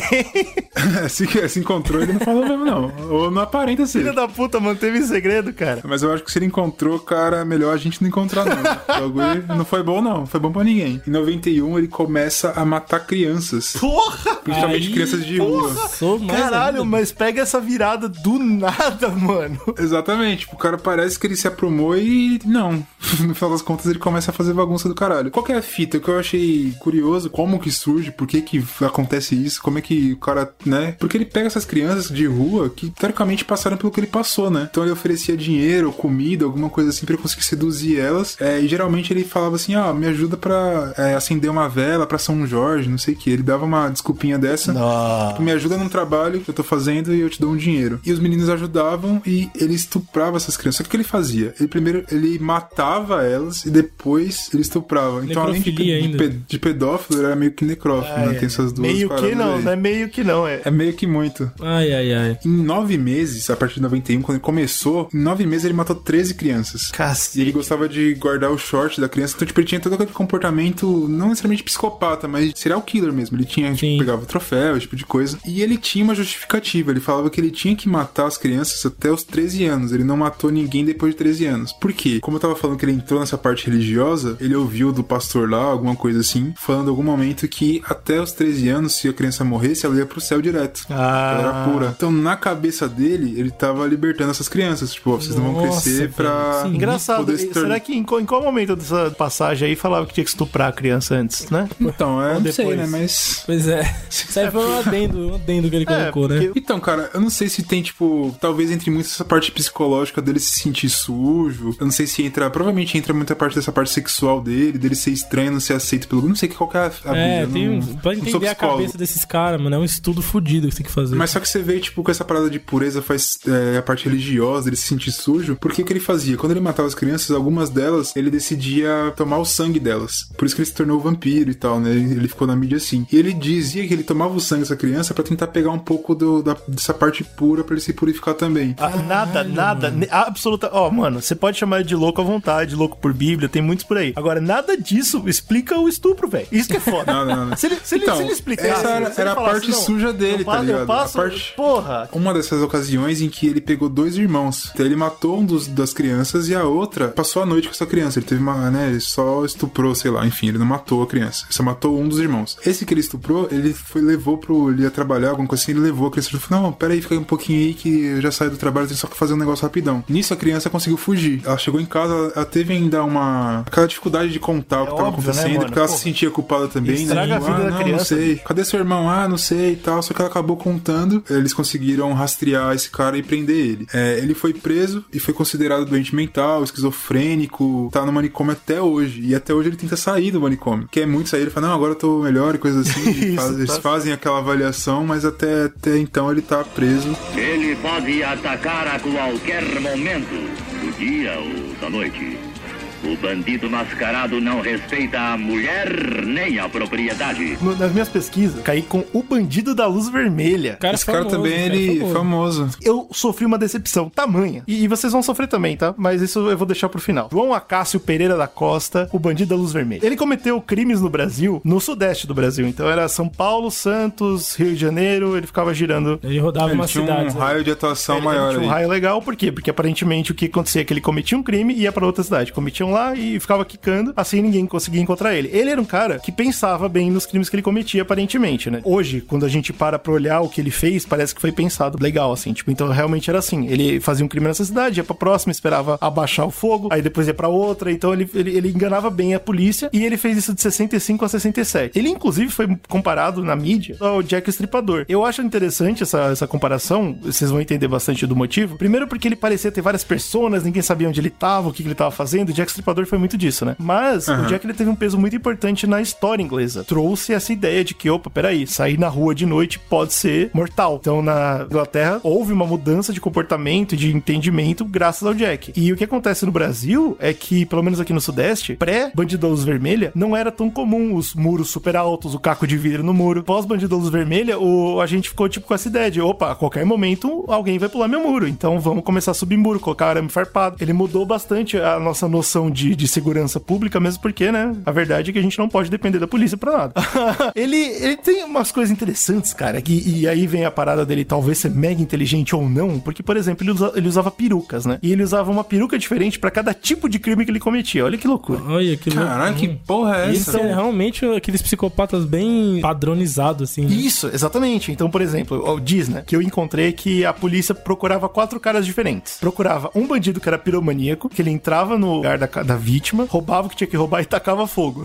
Só pra zoar. Caralho. Puta merda. A polícia tava procurando esse cara, tava procurando um cara que era só ladrão de joias, ele só invadia a casa, pegava joias e ia embora. Tinha um terceiro criminoso que era o bandido macaco, e ele. Nossa. Uau. Não tem, não. Sem, sem preconceito, por incrível que pareça. Por isso que eu falei rindo, eu tô, tô feliz com isso, porque não é preconceituoso, é porque ele usava um macaco hidráulico pra arrombar a janela. Ah, olha aí. E finalmente tinha o último, que era o bandido da luz vermelha, que as pessoas que sobreviviam aos encontros falavam que ele tava com essa lanterna com vermelho que ele usava pra entrar na casa. Então eram Cara, a quatro lu- caras ah, diferentes. então a luz da, da lanterna saía vermelha, assim. Isso, porque ela tinha um bocalzinho vermelho. Olha isso. que sinistro, bicho. É, mano, você acorda de noite e tem um corno desse, bicho. Fudeu. Ai, né? ai, ai, ai, ai. Esse- é disso que eu tenho me, me cagaço. Não é de fantasma, de E foi cacete. disso, e foi esse último assaltante que a mídia ficou louca, né? Uau, luz vermelha, que legal, vamos falar sobre isso. Ponto é, esses quatro caras eram ele. Tudo ele, Oxi. só que, tipo, diferentes padrões de morte que ele fazia. Ele mete uma peruca e tem uma personalidade diferente, é Então, isso? Caralho, mano, olha que porra. Era um jeito incrível de manter a polícia muito longe do seu pé. Da luz, da luz vermelha matava, os outros não. É, exatamente. O problema do Bandido da Luz Vermelha, e isso que eu acho que é um problema também com o Zodíaco e também com o Jack Stripador, e eu acho que alguns dos outros que a gente comentou aqui também, é que quando o cara tá muito grande na mídia, todo crime foi ele que fez. O cara que agia em São Paulo, Santos e Rio de Janeiro, tem bastante crime nessa, nesses três lugares, tá ligado? E todos eles foram atribuídos ao, ao mesmo cara, inclusive, tipo, na mesma data e tal. Então,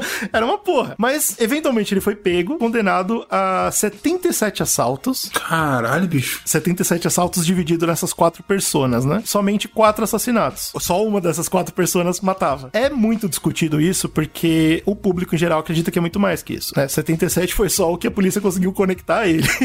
Só é foda, né? Só, só que tem um caso importante que vai voltar pra discussão, que uma das mortes que ele concordou que fez foi um operário num bar. Começou a discussão e ele matou o cara. Isso vai ser importante pra frente. Moral da história, todos 77 assaltos, ele conseguiu uma pena de 350 anos, cumpriu 30 e saiu fora. Tá no mundo. Não, ele é, saiu em 98, né? Quando ele sai, ele virou uma celebridade, assim. Tipo, ele, ele saiu, ele foi, ficou em Santa Catarina e lá ele virou uma celebridade. Ele só usava roupa vermelha, ele gostava de tirar foto com o pessoal, o pessoal ficou babando nele. Ah, tipo, puta, não, você. foi isso Tá, merda, não. mas, né, eh, colocaram aquela parada da galera mandar carta, só que num jeito mais agressivo, né? Porque o cara tava solto. Então, É. Em vez de carta, a galera ia até ele, né? É, ele, ele parece que ele dava autógrafo pra caramba na cidade. Tem bastante foto dele nessa época, em 98, você consegue encontrar bastante. Tem uma foto, bicho, que é um absurdo, que é ele no bar tomando Guaraná e fazendo hang loose, mano. Tipo, ai, ai, ai, ai, ai. é, é- é- é o tipo de coisa que você fica, Brasil, uau. me deixa em depressão, cara. É, é sério. não é possível isso. É, muito real. É tipo, é- e eu vou botar na, na vitrine desse cast, hein? Ele fazendo hang loose no bar. Bom, tá bom, né? põe lá pra eu ver. não durou muito a fama, porque em 98 ele foi assassinado. Caralho, que isso? É, Alguém não- falou, não não, deu- é possível que esse cara tá tomando Guaraná fazendo hang loose. Alguém falou, não é possível. Se for possível, eu vou matar, eu vou agora. É, eu também vou. Mano, o desrespeito pra família da galera que foi assassinada Bicho, esse é cara é, surreal, é gigante, velho. surreal. Ele morreu num bar. tá bom? Morreu num bar. Tá bom. Legal. Tomou, aparentemente tomou um tiro no olho e morreu. Quem matou ele foi um cara que disse que ele tava ameaçando o irmão dele. Então, o cara, o bandido da luz vermelha, ele pegou uma faca, ameaçou o irmão desse, desse cara e o cara puxou uma arma e matou o cara, porque nessa época o Brasil tinha arma, né? Em cada, cada bolso de cada cidadão uma pistola. Certo. Ele foi absolvido completamente. O cara foi absolvido que matou ele? Completamente. Os caras falam, bom, você matou o bandido da luz vermelha, tá tudo bem. E o cara tá... Que isso, mano? Tamanho absurdo, velho, dessa história. Tipo, Tem um filme que é bastante bom, premiado aqui no Brasil, que é o, o Rogério Sganzeria que fez. É um filme sobre o, o caso. O filme é um pouquinho diferente, porque no final ele meio que sai impune e acaba cometendo suicídio pra, porque ele percebe que a vida dele foi um erro absurdo e que ele matava as pessoas, estuprava as pessoas. Caramba, mas aí mudou legal mesmo. Mudou, mudou, mudou o final. Mas aí a parte triste, eu não sei se é triste, né? Mas assim, o Rogério, ele fez esse filme, o filme é bom, e aí ele morreu, e a viúva dele, tipo, 10 anos depois, fez a sequência do filme com o filho do bandido da luz vermelha. Não, não é possível, não é possível. Não. É muito sério, é muito sério. é Não muito dá pra acreditar no bagulho desse. E aí Não é é, possível. é o negócio, viu, cara? É- Às vezes eu acho que seria muito melhor se ele sumisse. Dois filmes. Duas versões. Sei que o Daniel conta uma história completamente diferente. Imagina se o avião dos meus pais caísse. Facilitaria muito. Hoje eu sei que ela conta uma história totalmente diferente. Imagina se o avião dos seus pais cai na volta. A gente finalmente ia ter esse paraíso aqui. Eu achava que ele queria matar meus pais por amor. Eu não sei como é que eu pude me deixar levar por ela. Aqui, ó. Pá, pá, pá.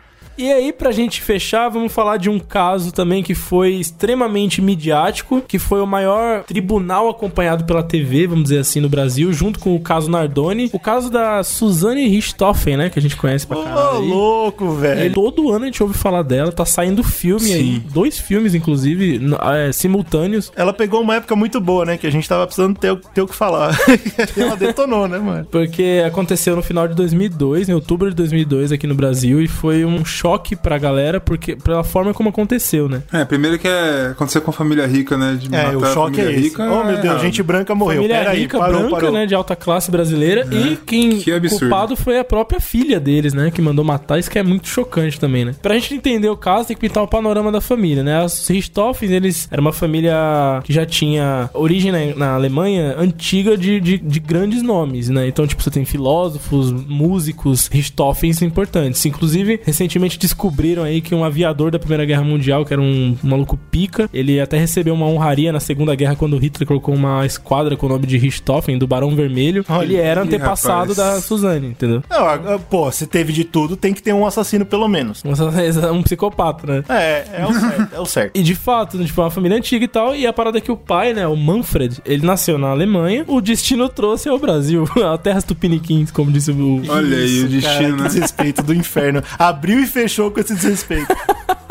E aqui no Brasil, ele é muito jovem, ele chegou jovem, ele estudou na USP, né? Se formou em engenharia, onde ele conheceu a mulher dele, a Marísia, que fazia medicina na época. Na verdade, ela acabou indo pra área de psiquiatria depois, né? Isso aí é foda. Isso é né? um puta ironia, Eu acho né, que isso, isso daí é, é complicado. Você ser psiquiatra e ter um Filho psicopata e não perceber, às vezes, né? E cara? não perceber, né, Isso é cara? louco demais, cara, pensar nisso. O Manfred, ele já vinha de uma família de posses, né? Como eu disse, a família dele tinha vários passados é, de pessoas importantes na, na Alemanha. Então ele Nazismo. veio pro Brasil. Ele já tinha, nazismo também, com certeza. Mas ele já tinha, ele já veio pro Brasil com umas posses. Então eles tinham casas, é, sítios e coisas. E ele estudou, né? Eu gosto do plural, eu gosto do plural. É, isso tudo no gosto. plural. E ele estudou, entrou pra empresa que faz estradas aqui na uma estatal, né? Aqui no em São Paulo. Ele, por exemplo, participou da construção do Rodoanel. então aí, ele era um cara. Olha aí. Dinheiro bem sangue. pica mesmo. Tanto é que hoje em dia a gente pega até os valores que eles tinham. Na época, isso em 2000 mais ou menos, 2000, ele recebia um salário de cerca de 12 mil reais, que era bastante pra época. Caralho. E- Hoje em dia é, É, hoje bastante. também, cara. Hoje em dia também, na época, então era muito Pode mais. ficar tranquilo. E a mulher dele, a Marise, abriu uma clínica própria. E ela atendi- atendia só a alta classe, né? Tipo, e ela tinha. A clínica dela tinha uma cerca de lucro lá pra ela de 20 mil reais mensais,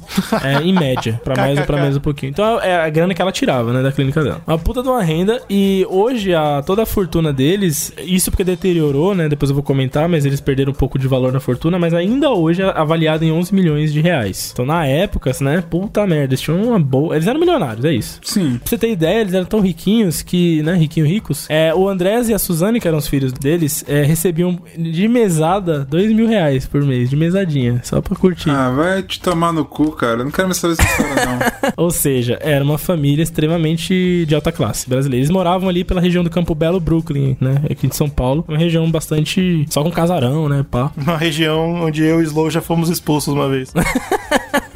Porque a gente não, não faz parte dessa área, né? Obviamente. É, então, obviamente não, né? Errado não tava a pessoa que expulsou, né?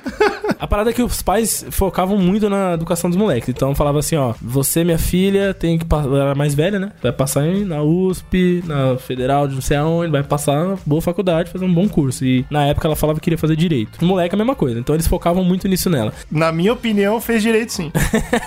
E aí a parada Olha é aí. que em 2001 ela não passa em nenhum vestibular. E aí os pais come- começaram a encher a paçanca dela, né? Falaram, porra, minha filha, vai estudar. Filha. Botaram ela no colégio mais puxado, botaram ela pra estudar pra caralho e ela começou a ficar puta com essa história. Só que, em meio a isso, ela arranjou um namoradinho durante esse período que ela tava no, no final da escola, pensando no, no vestibular e tal, que era o Daniel Cravinhos. Cravinhos no E plural. é no plural, bicho, é no plural sobre o nome do idiota. Aí, aí é o fim, aí é o fim da picada. E esse cara, eu não sei, tá vindo um filme aí que talvez conte pra gente. Eu não encontrei a origem do relacionamento deles, mas do nada, ela que é da alta classe, começa a namorar um cara que é tipo da periferia normal, tipo, classe média normal, assim. Começa a mudar o Par comportamento. parça, ela ganha dois pau, dois pau de mesada. fazer Não nada. tem com que gastar. Isso aí é só bagunça, cara. Vai sair, vai encontrar. Pois porra. é. A rua tá acontecendo. Essa é a parada. Eu não sei como começou, mas começou e os pais não aprovavam muito esse relacionamento, né? Eles eram meio pé atrás com ele. Só que ele e o irmão, Christian Cravinhos, eles Puta, plural. é demais, né, cara? o plural mata muito, mano. eles acabavam aparecendo, né? Tipo, em festas de família, no sítio que eles tinham, que eles iam muito pra São Roque, tinha um sítio foda lá deles, e eles colavam. Tipo, a mãe é, tentava tolerar, o pai não gostava. E o irmão, o Andrés, ele gostava muito dos moleques, né? Do namorado. Do... Então, tipo, tinha uma relação ok ali, que, né? Que rolava na família do- da galera. De repente, em 31 de outubro de 2002, acontece a seguinte parada. O menino, o Andrés, ele foi pra Malan House fazer o famoso virotinho, né? Ô, quem, rapaz. quem nunca, né? Quem Bater um CS, um- um, É, CS. Bater um CSzinho, jogar um Dotazinho, né? Que era muito na, na, na vibe da época. Nesse período entre ele tá lá na Lan House, ela saiu com o namorado, depois passou pra buscar ele às três da manhã. E aí eles chegaram, Ih, chegaram rapaz. em casa. Aí foi facada No com que que eles chegaram, a casa estava, né, bagunçada. Quando eles foram aos quartos dos pais, os pais estavam mortos. Cara toda dilacerada dos dois. Eles foram mortos a pauladas na cara, marteladas na cara. Uau! Caralho, Nossa, bicho. mas aí é um negócio, né? Mas precisava desse detalhe também? Eu não queria lembrar disso, não. É, puta, aí é foda. Não só paulada na cara, mas também colocaram toalhas molhadas pra, pra afogar eles e sacos plásticos também, né? Tipo, foi uma. uma Cacete, bicho. Foi uma mano. escrotidão. Ela correu. Foi um trabalho de, trabalho de pessoa que não sabe o que faz. né? Exatamente. Exato, Trabalho de filha uma zona, bicho, uma zona. E aí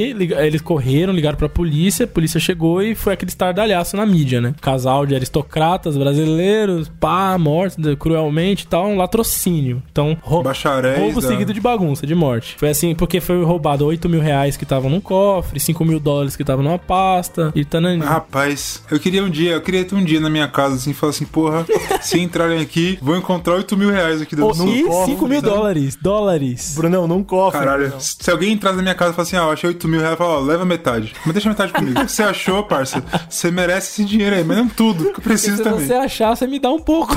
eu tô precisando. Por amor- que eu, tô- eu procuro todo dia, eu procuro todo dia aqui em casa, não acho.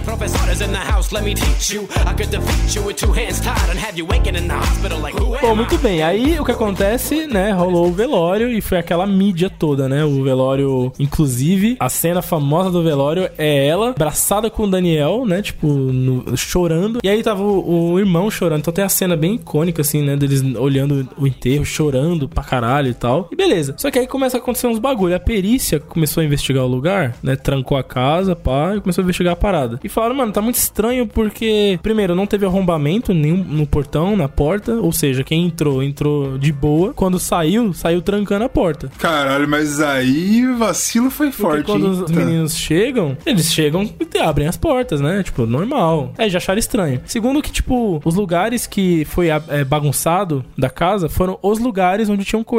Tipo, como que o bandido entrar e já ir no lugar certo, tá ligado? Ele vai bagunçar mais coisas. Curioso. É Tá curioso. estranho, tá estranho. Já, alguém já sabia andar pela casa, já foi pro, bagunçou o lugar certo. E a coisa que a delegada conta que ela, que ela falou, puta, agora realmente não tem jeito pra, né, pra desconfiar que o bandido realmente tinha acesso, é de que a água que foi usada pra encharcar essa toalha e afogar, né, terminar de matar eles, tava, tipo, numa jarra do lado da cama, do lado do abajur. Tipo assim, a pessoa guarda pra tomar de noite, né? Só que não tinha copo. Como que a pessoa vai botar uma jarra pra beber beber de noite sem o copo? Vai tomar na jarra, tá ligado? Não faz sentido. Uau, Não, não caramba, entendi, não, mas assim. aí os caras foram investigadores de verdade, hein? Pô, Foi, gostei. foi, foi. Eu, eu não entendi. Se ela falou isso aí, eu falo A que delegada que falou, não mano, tem uma jarra, tipo, sei lá, 500ml do lado da sua cama pra você beber água de noite. E você vai tomar na jarra? Não é comum. Ah, entendi. Então, tipo, a ideia é que os caras que entraram sabiam onde tinha jarra, encheram a jarra tipo, e levaram pra lá. ali, é. E Da hora, também o hora, saco da hora. plástico que foi usado pra terminar de asfixiar eles era um saco plástico que tinha na cozinha. Tipo, o mesmo tipo. Alguém desceu na cozinha, pegou o saco plástico e voltou. E a cozinha não estava bagunçada. Que loucura. Ou seja, alguém sabia onde estava o saco certamente. Aí eu falei, porra, não, volta aqui, volta aqui. Não solta esse laudo aí não, vamos, vamos olhar de novo. Aí foi que ela pegou e falou, mano, é, vamos interrogar os filhos, foda-se. E aí foi quando ela pegou, tipo, o casal e o irmão, né, também, porque eles estavam, foram vistos juntos nesse dia. E de fato, né, eles foram vistos juntos porque eles estavam juntos pra executar o crime. Olha aí. Tem isso tudo em vídeo, é bem legal. Separaram eles em cada um em uma sala da, da delegacia, da Polícia Civil. Começaram o interrogatório sabatina fudida. Eles- ela falou que eles se revezaram entre 15 a 20 policiais rodando entre eles, né? Claro, né? Família rica, o pessoal se esforça, né? E aí descobriram que na semana, tipo que rolou o enterro, o Christian Cravinhos apareceu do nada com uma moto fudida, nova. Aí perguntaram que porra de moto é essa, irmão? Ele falou: não, juntei grana, comprei. Aí foram rastrear a vida do cara, o cara não tinha emprego, o cara era um porra de um porra, morou porra. Ele era usuário de drogas, era... tipo, todos eles usavam maconha, né? Que não é droga, certo? Mas pra polícia é. E é, o Christian não, ele era conhecido por ter outras passagens de, de uso de outras drogas. Então ela falou, mano, você não tem o perfil de um cara que vai juntar uma boa grana pra comprar uma moto dessa, né? Mas tem perfil de quem mataria.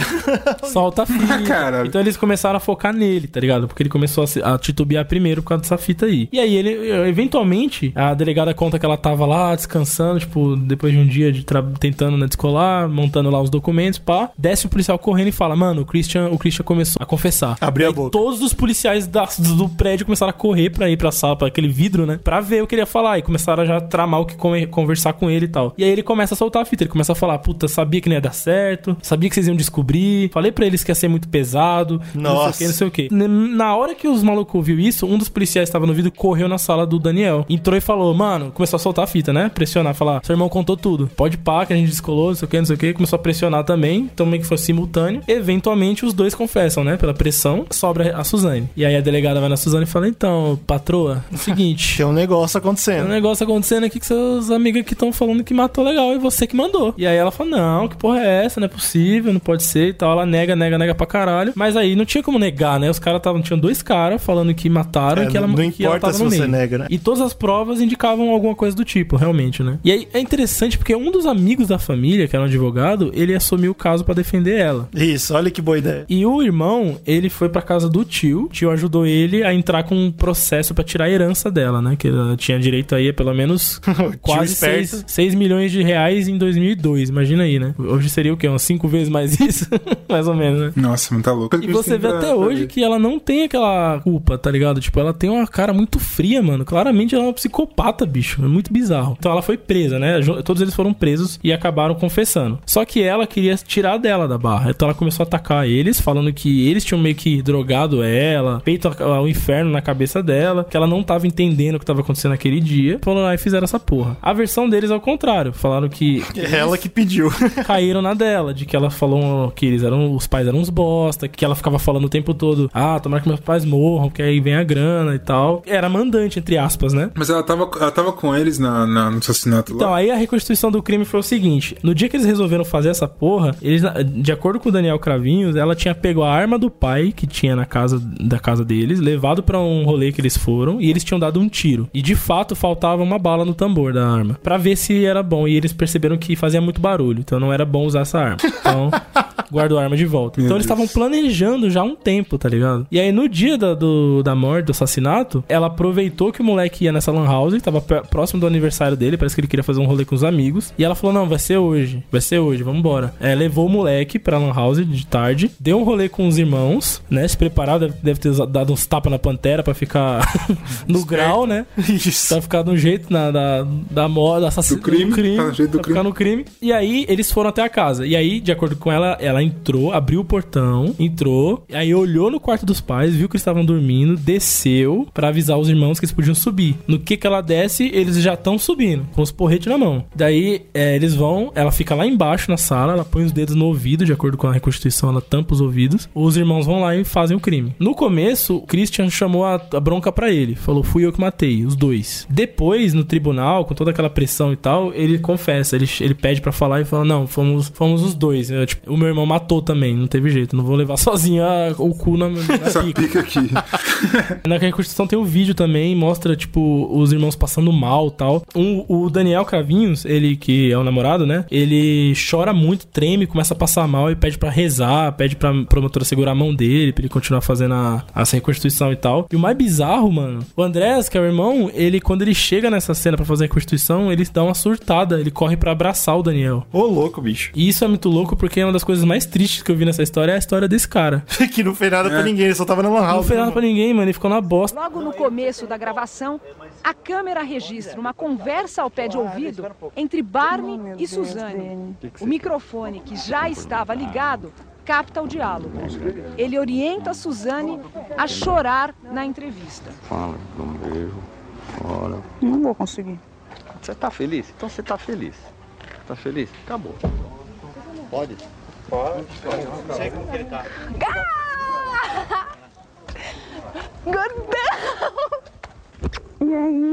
Foram lá julgados e condenados, né? Então eles foram condenados a 38, 39 anos o, o casal e o irmão mais novo 38 anos. 38 e 6 meses. E foram todos presos. Por que tem seis meses de. É, sei sabe, lá. porque parece que ele não foi, o, não foi o, plane... o cara que planejou, só por isso. Ele só executou. Quem planejou foi o casal. Eles estão presos até hoje, né? Então, é, eles cortaram relações. A... Um ataca o outro até hoje. Os irmãos atacam ela, ela ataca os irmãos. Falando que a culpa é deles e tal. E aí teve uma parada interessantíssima que em 2006, que é quando ela, ela saiu da cadeia, liberdade provisória, porque ela tinha recorrido, né? E tinha essa relação bizarra com o advogado que era amigo da família e tal, que era muito estranha essa relação deles. E ele faz, eles fazem uma entrevista ao Fantástico e ela vai com uma roupinha de criança, toda aquela. aquela Nossa, disso eu teatro. lembro. Disso eu Lembra lembro. que rolou um teatro e passa que, que, que os malucos do Fantástico foram cachorro, porque botaram os microfones de lapela neles e deixaram ligado antes da entrevista. E aí pega o advogado falando, ó, é pra você chorar, pra você falar tal coisa, mo- montando o teatrinho dela, tá ligado? E ela com a voz claramente limpa falando, ah, eu não vou conseguir fazer isso. Eu E lembro falando- dessa fita, mano. Fudeu de vez com ela no júri e aí ela foi condenada de vez, né? Mas aí os caras aí falhou, Falhou né? legal, Errou, falhou errou Pô, esse advogado aí não merece mais trabalho nenhum também.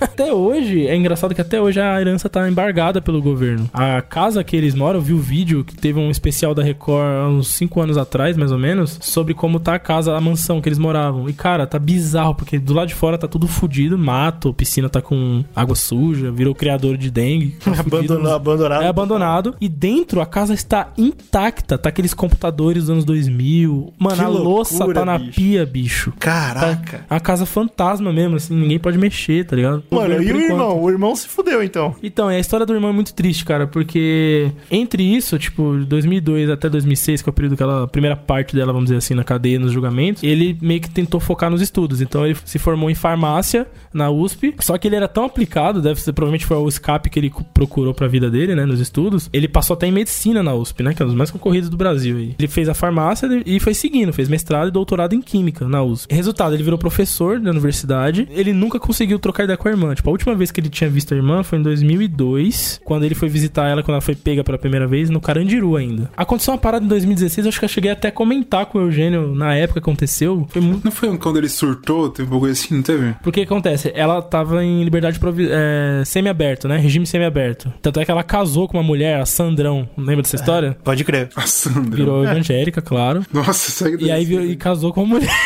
Você É, vê puta, é o fa- bagulho, né? É perfeito, né? cara? Caralho. Ela tava na rua, que é na cidade de onde tem o presídio no interior de São Paulo, então ela não pode sair da cidade, mas ela podia circular. É, ela recebe uma ligação do nada no telefone, ela atende e uma voz fala: Você é quem eu tô pensando que é? Daí ela fala: Se você sabe meu número, você sabe quem eu sou. Ih, rapaz, que isso? O bagulho Sinistro. virou, Meteu de repente, uma série de... É, né? Na toa que tá saindo dois filmes do bagulho. Aí, ela, aí a voz falou pra ela: Bom, vou te fazer uma pergunta pra eu ter certeza se você é quem eu tô pensando. Aí perguntou: Qual é o nome do cachorrinho que você tinha com tal idade? Aí ela falou: Puta, é o meu irmão, tá ligado? Tá me ligando. Ela falou o nome e aí é, ele falou: Sou eu, sou o irmão. Pá. Aí ela falou: Caralho. Falou: Eu queria te ver. Do nada. Aí ela: Não, demorou. Só que eu não Uau. posso sair daqui. Você vai ter que vir até aqui. Aí falou: Demorou. Vou até aí. Foda-se. Beleza. Aí ele pegou o carro e, tipo, tem até comprovações, né? Que ele chegou a pegar a Raposo Tavares, né? A rodovia. E de repente ele, pá, surtou e voltou. Deu meia volta e sumiu. Sumiu por um tempo. E aí apareceu a notícia, né? Que um cara tentou invadir invadir uma casa ali no Brooklyn, que era onde morava o tio dele na época. É, apareceu um cara todo fudido com a roupa rasgada, zoadaço, pulou o muro, tá ligado? Da casa. A família que morava na casa não era mais do- da família deles, né? Ah, percebeu que tinha alguém invadindo a casa, acionou o vigia da rua, que acionou a polícia. Só que quando eles ligaram as luzes, que o vigia chegou e tal, eles viram que tinha um cara deitado na grama, tipo, todo zoado. E com a luz que eles ligaram, eles viram que, tipo,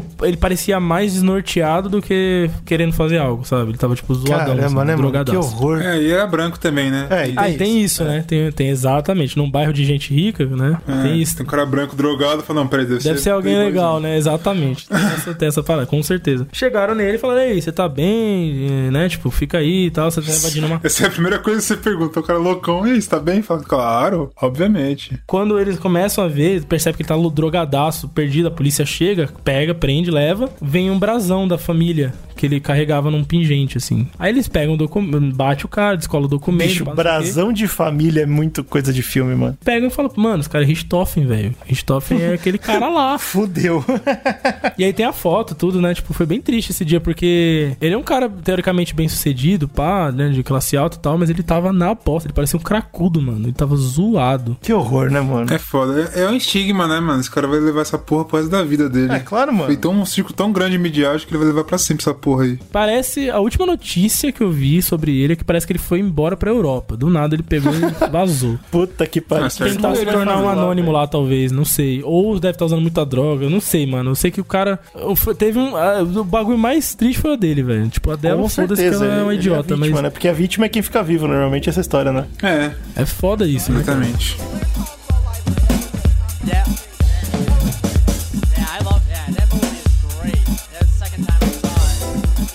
Eu acho que valeu pro nosso, pro nosso primeiro capítulo aqui brasileiro. É claro que a gente sabe que tem muita gente no mundo com psicopatias e crimes horrorosos que seria mega interessante a gente passar aqui e falar. Tentar, claro, assim como eu, tentar deixar mais legal, mais divertido. Não, cara. Para com essa porra. Puta Para com essa que pariu, palhaçada não aí. tem, cara. Como? Eu me nego, eu me nego a gravar outra tem, porra dessa tem aqui. isso essa também. Tem isso também que é um, é um dever moral nosso mostrar que isso é uma merda. É uma merda, cara. É uma merda, mas é muito interessante. A gente, claro que a gente pode continuar falando. A gente quer saber a opinião de vocês. Eu gostei, mas eu queria que vocês falassem mais sobre os casos. Ou eu gostei, mas eu Psicopatas queria da que você- França, a gente vai Eu queria que atrás. vocês falassem menos sobre como foi o assassinato. A gente vai adorar. Inclusive, vai ser até melhor. Não, eu, eu vou Então. falar, eu vou falar, tem que falar. Mas sim, a gente pode pegar grandes psicopatas aí famosos, né? A gente já fez um, um especial sobre Charles Manson, a gente pode fazer um outro especial sobre algum outro, né? A gente fica na guarda dos comentários. A gente tá no Facebook, tá super fácil de falar com a gente. A gente tem um grupo fechado maravilhoso. É fácil de entrar, não é, Bruno? Só apoiar. Você tem que entrar em apoia.se barra Zcast. A partir de dois reais você apoia a gente lá e você participa do nosso grupo fechado. E é muito gostosinho, Olha que a gente troca ideias, é, pra fazer conteúdos, coisas legais. O Slow, ele tá cuidando muito bem do Instagram, é isso? Instagram tá no mundo, cara. Arroba Zcast. É a empresa que está cuidando, tá entendendo? Temos uma parte da empresa de marketing, publicidade e mídias sociais. Em tempos de quarentena, a gente tá gravando muito vídeo. Na verdade, quem tá gravando é o Brunão, né? E tá saindo pra caramba no YouTube Sim, bastante vídeo do Brunão. Vale super a pena. Então ele vai tá assinar lá o canal, porra, agora. dissecando uma porrada de quadrinho e livro muito foda. Lembrar sempre dos nossos apoiadores, né? Maravilhosos. Estão sendo citados agora no vídeo, isso é muito bom. É, Lá no pessoas-